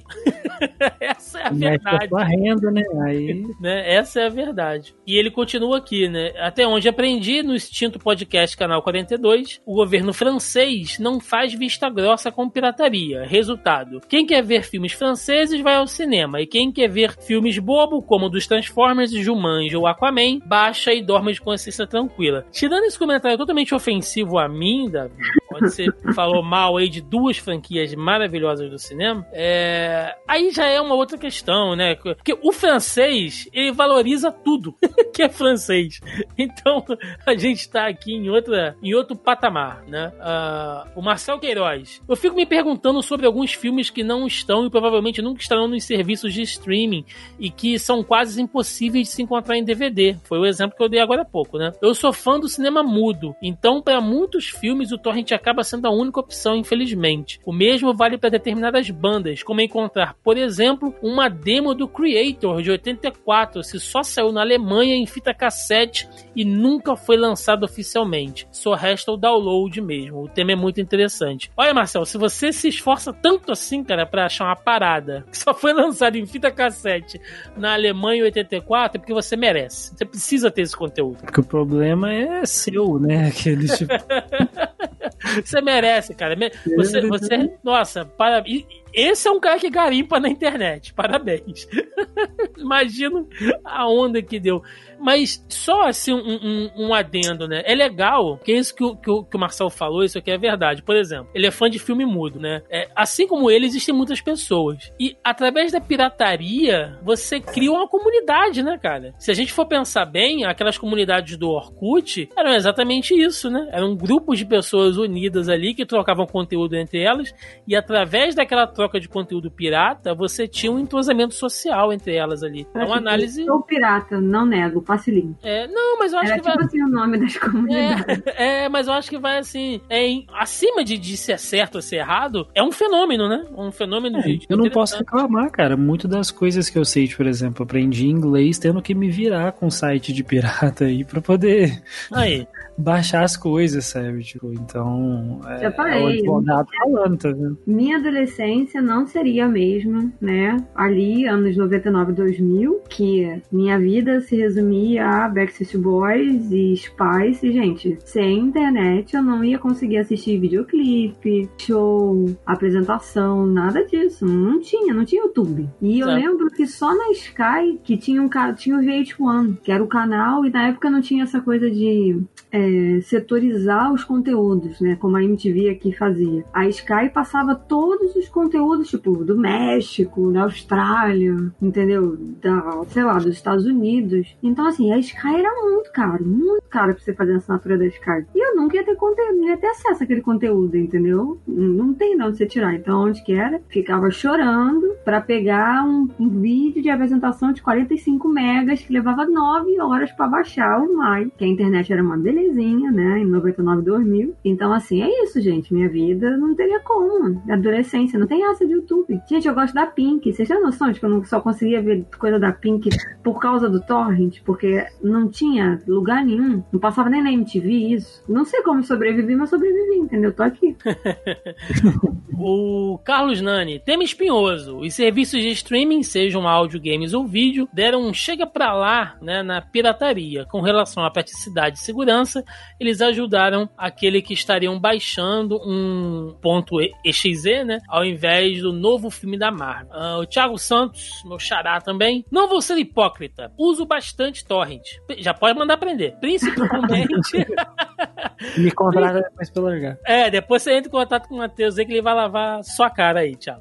É, principalmente para jogos. Hoje em dia, com serviços como a Netflix e a Amazon com preços bem em conta, nunca mais baixei nenhum filme, mas para jogos está difícil. Gostaria muito de comprar para ajudar a indústria, mas os preços não ajudam esse pobre mortal que vos fala. E para fechar, né, o Werner comentou aqui: eu vou na corrente do Karim, né, o Marcelo. Torrent é só um protocolo que é inclusive usado há muito tempo pela Microsoft para download desde o Xbox original. Olha aí, curiosidade interessante. Os serviços que consumo com frequência, Netflix, Spotify, Steam e Prime Video, possuem serviços bons, mas uma coisa que tem me chateado recentemente é o bloqueio de região de certos conteúdos que consumo, me obrigando a piratear, infelizmente. O Globoplay precisa melhorar bastante o aplicativo e o site. É bem comum perder a conexão quando vejo conteúdo dele, seja no app, da TV, do celular ou pelo site. Verdade, Werner. Eu acho Fora que pelo... a compa ai, Deus, compatibilidade, porque eu tenho o Amazon, eu tenho o Fire Stick da Amazon e o conteúdo da, da Google no geral não é compatível com o Fire Stick da Amazon. Então eu tenho uma conta do Globoplay que eu não consigo assistir na televisão, eu tenho que assistir no computador, porque não eles não fizeram um aplicativo que seja compatível, entendeu? Aí eu teria que ser obrigada a comprar um Chromecast, que é um negócio que é horrível, porque só replica, ele não reproduz o negócio, ele só manda, é, emite o sinal de um aparelho para o outro, para televisão. Então, assim, ou você tem uma Smart TV para você assistir tudo isso, como eu não tenho. Então, eu concordo com o Werner. O aplicativo da Globoplay é uma porcaria. É, Não, é muito ruim mesmo, pelo valor que a gente paga, inclusive, é mais caro que a Netflix. É, oferece um serviço muito ruim e tem propaganda, gente. Você já tá pagando o troço, e não tem que ver anúncio, porra, aquilo ali é terrível. Pra gente encerrar então, né, agora vamos bater o martelo aqui do Tribunal da Internet. Matheus Patrício, pode ou não pode baixar coisa no, no torrent? Vamos todo mundo preso? E aí, a sua, a sua decisão vai determinar o comportamento da internet. Cara, mas eu não sei nem o que, que eu vou comer no almoço amanhã. Eu vou ter que descobrir isso.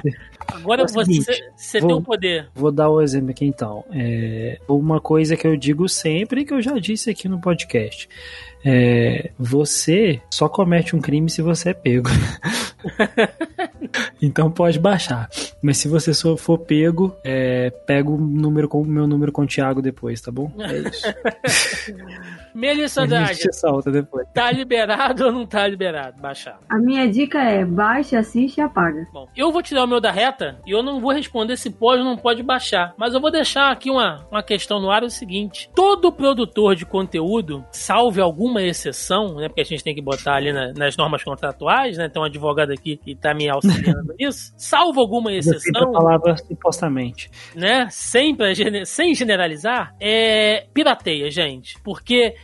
saiu aqui agora um- a nova animação da DC. né? Não saiu do Brasil em lugar nenhum, mas o cara já assistiu e já fez crítica lá no, no YouTube. Ele viu pirata. Lógico que ele viu pirata. Entendeu? Saiu um quadrinho que foi lançado nos Estados Unidos ontem. E aí o cara já tá com os canzinhos ali, pá. Às vezes não tá nem. é, não tá nem Né? em português, nem traduzido. Mas ele Gente, já eu tá não com os acredito canzinhos. falar que é VPN. Cara, Tem muita gente que mete pirateia. essa de VPN. Pra quem não sabe, VPN é um serviço que você contrata e ele mascara o seu, o seu endereço de IP. E aí você pode, por exemplo, fazer a assinatura da Disney Plus, porque aí ela não vai reconhecer que você é do Brasil, porque o serviço não tá, não tá disponível aqui. E aí você, por exemplo, consegue fazer assinatura de coisas que não estão disponíveis no Brasil. Tem muita gente que alega falando, ah, eu faço assinatura, eu uso VPN. Bullshit. Eu acho que é mentira. É. Mano, eu vou confessar um negócio aqui agora, porque assim, eu sou muito beat de Star Wars e, e assim, Ih, você coitado. Gosta de Star Wars também? Eu Com gosto, certeza. mas a, a, a, Mel é uma pessoa muito, muito triste. Eu sou, não- Star- eu, gosto- sou tracker, eu não gosto Ela é tracker. Você já viu Mandalorian? Já. Então, Mandalorian não saiu no Brasil ainda, Exato. né, galera? Exato. Eu não vi Mandalorian. E a gente teve canal grande, canal grande, fazendo podcast, fazendo análise, né? Então, assim, gente, é, é pirata, entendeu? Então, a única coisa que eu digo é, se você ver um produtor de conteúdo, né, que faz essas grandes análises e tal, condenando a pirataria pra ganhar biscoito de, de, de empresa, de produtora, de publisher, desconfie, né? Desconfie. Que é muito fácil o cara falar, não, não, não use pirata e tal, pra agradar a Netflix, a Warner, né? A Disney. Mas a gente sabe que o cara também faz uso disso. Porque não é, é impossível, é impossível, entendeu? Pra nossa situação aqui no Brasil hoje, é impossível e não caiam no conto do VPN aí, como a Mel falou. Se o Matheus quiser, eu passo pra você o Mandalorian. Olha aí, ó. Não, não, não. Vamos pro encerramento, vai, vamos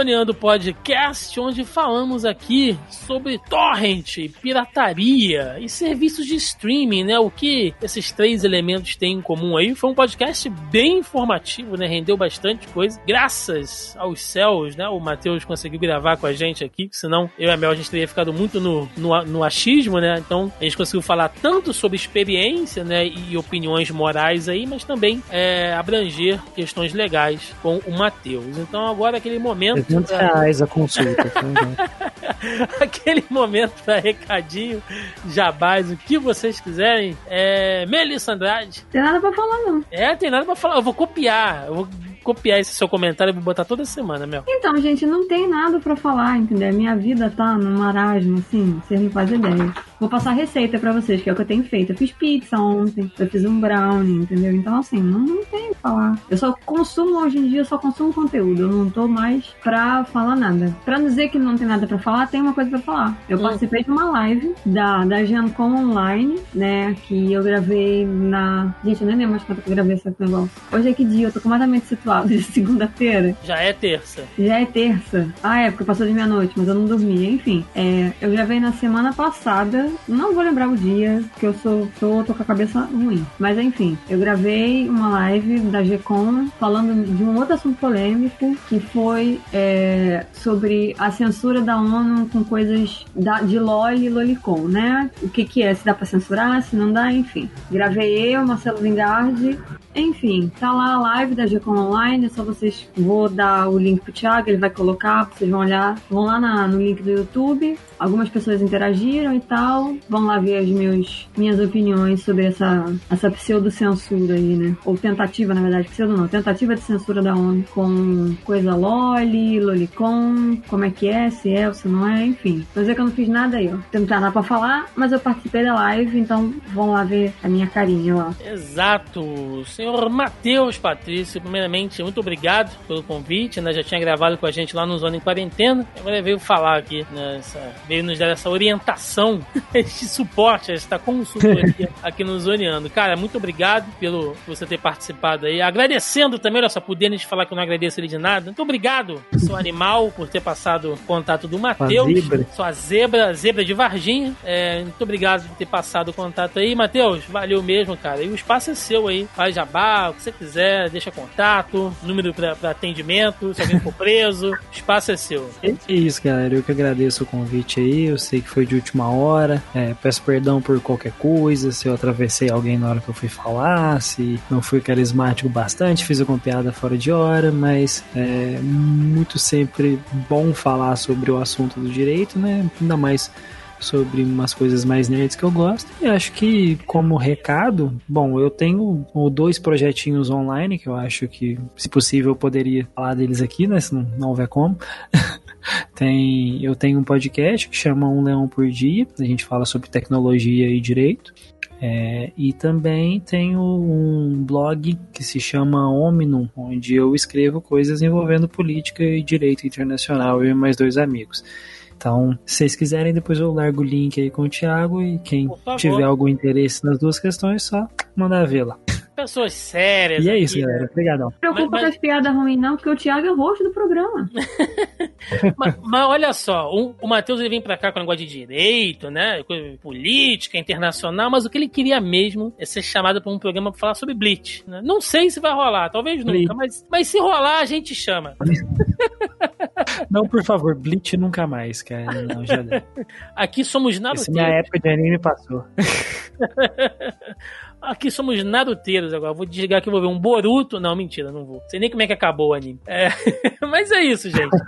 Bom, recadinhos de sempre, né? Mais uma vez, se você ainda não faz parte, entra lá no nosso grupelho do Zoneando Facebook. O link tá na postagem aí, como vocês perceberam, diversas perguntas e comentários lá foram usados na nossa pauta, né? Porque afinal de contas o conteúdo é feito sempre em colaboração com vocês, nobres e caros ouvintes. Entrem lá, participem do grupo, né? Toda semana com os tópicos da pré-pauta. Fora isso, você encontra o Zoneando Podcast nos principais agregadores e aplicativos de podcast. Também estamos lá no Spotify e agora no Deezer. É, pois é, demoramos, mas entramos no Deezer também. Então vocês nos acham por lá, assim como todos os podcasts aqui da casa do Zona E. É só procurar lá, joga Zona E, enfim, ou pelo nome dos programas, vocês nos acham aí em todas essas plataformas. Fora isso, estamos aí nas principais redes sociais, Facebook, Instagram, Twitter, né, e no YouTube também, lá eu tô jogando vídeos toda semana, estamos aumentando aí a frequência de vídeos no canal. É isso, gente, espero que vocês tenham gostado, deixem nos comentários aí, o que, que vocês pirateiam ultimamente, seus piratinhas, seus pernas de pau, o que, que vocês andam compartilhando por aí? Espero que nada, bom,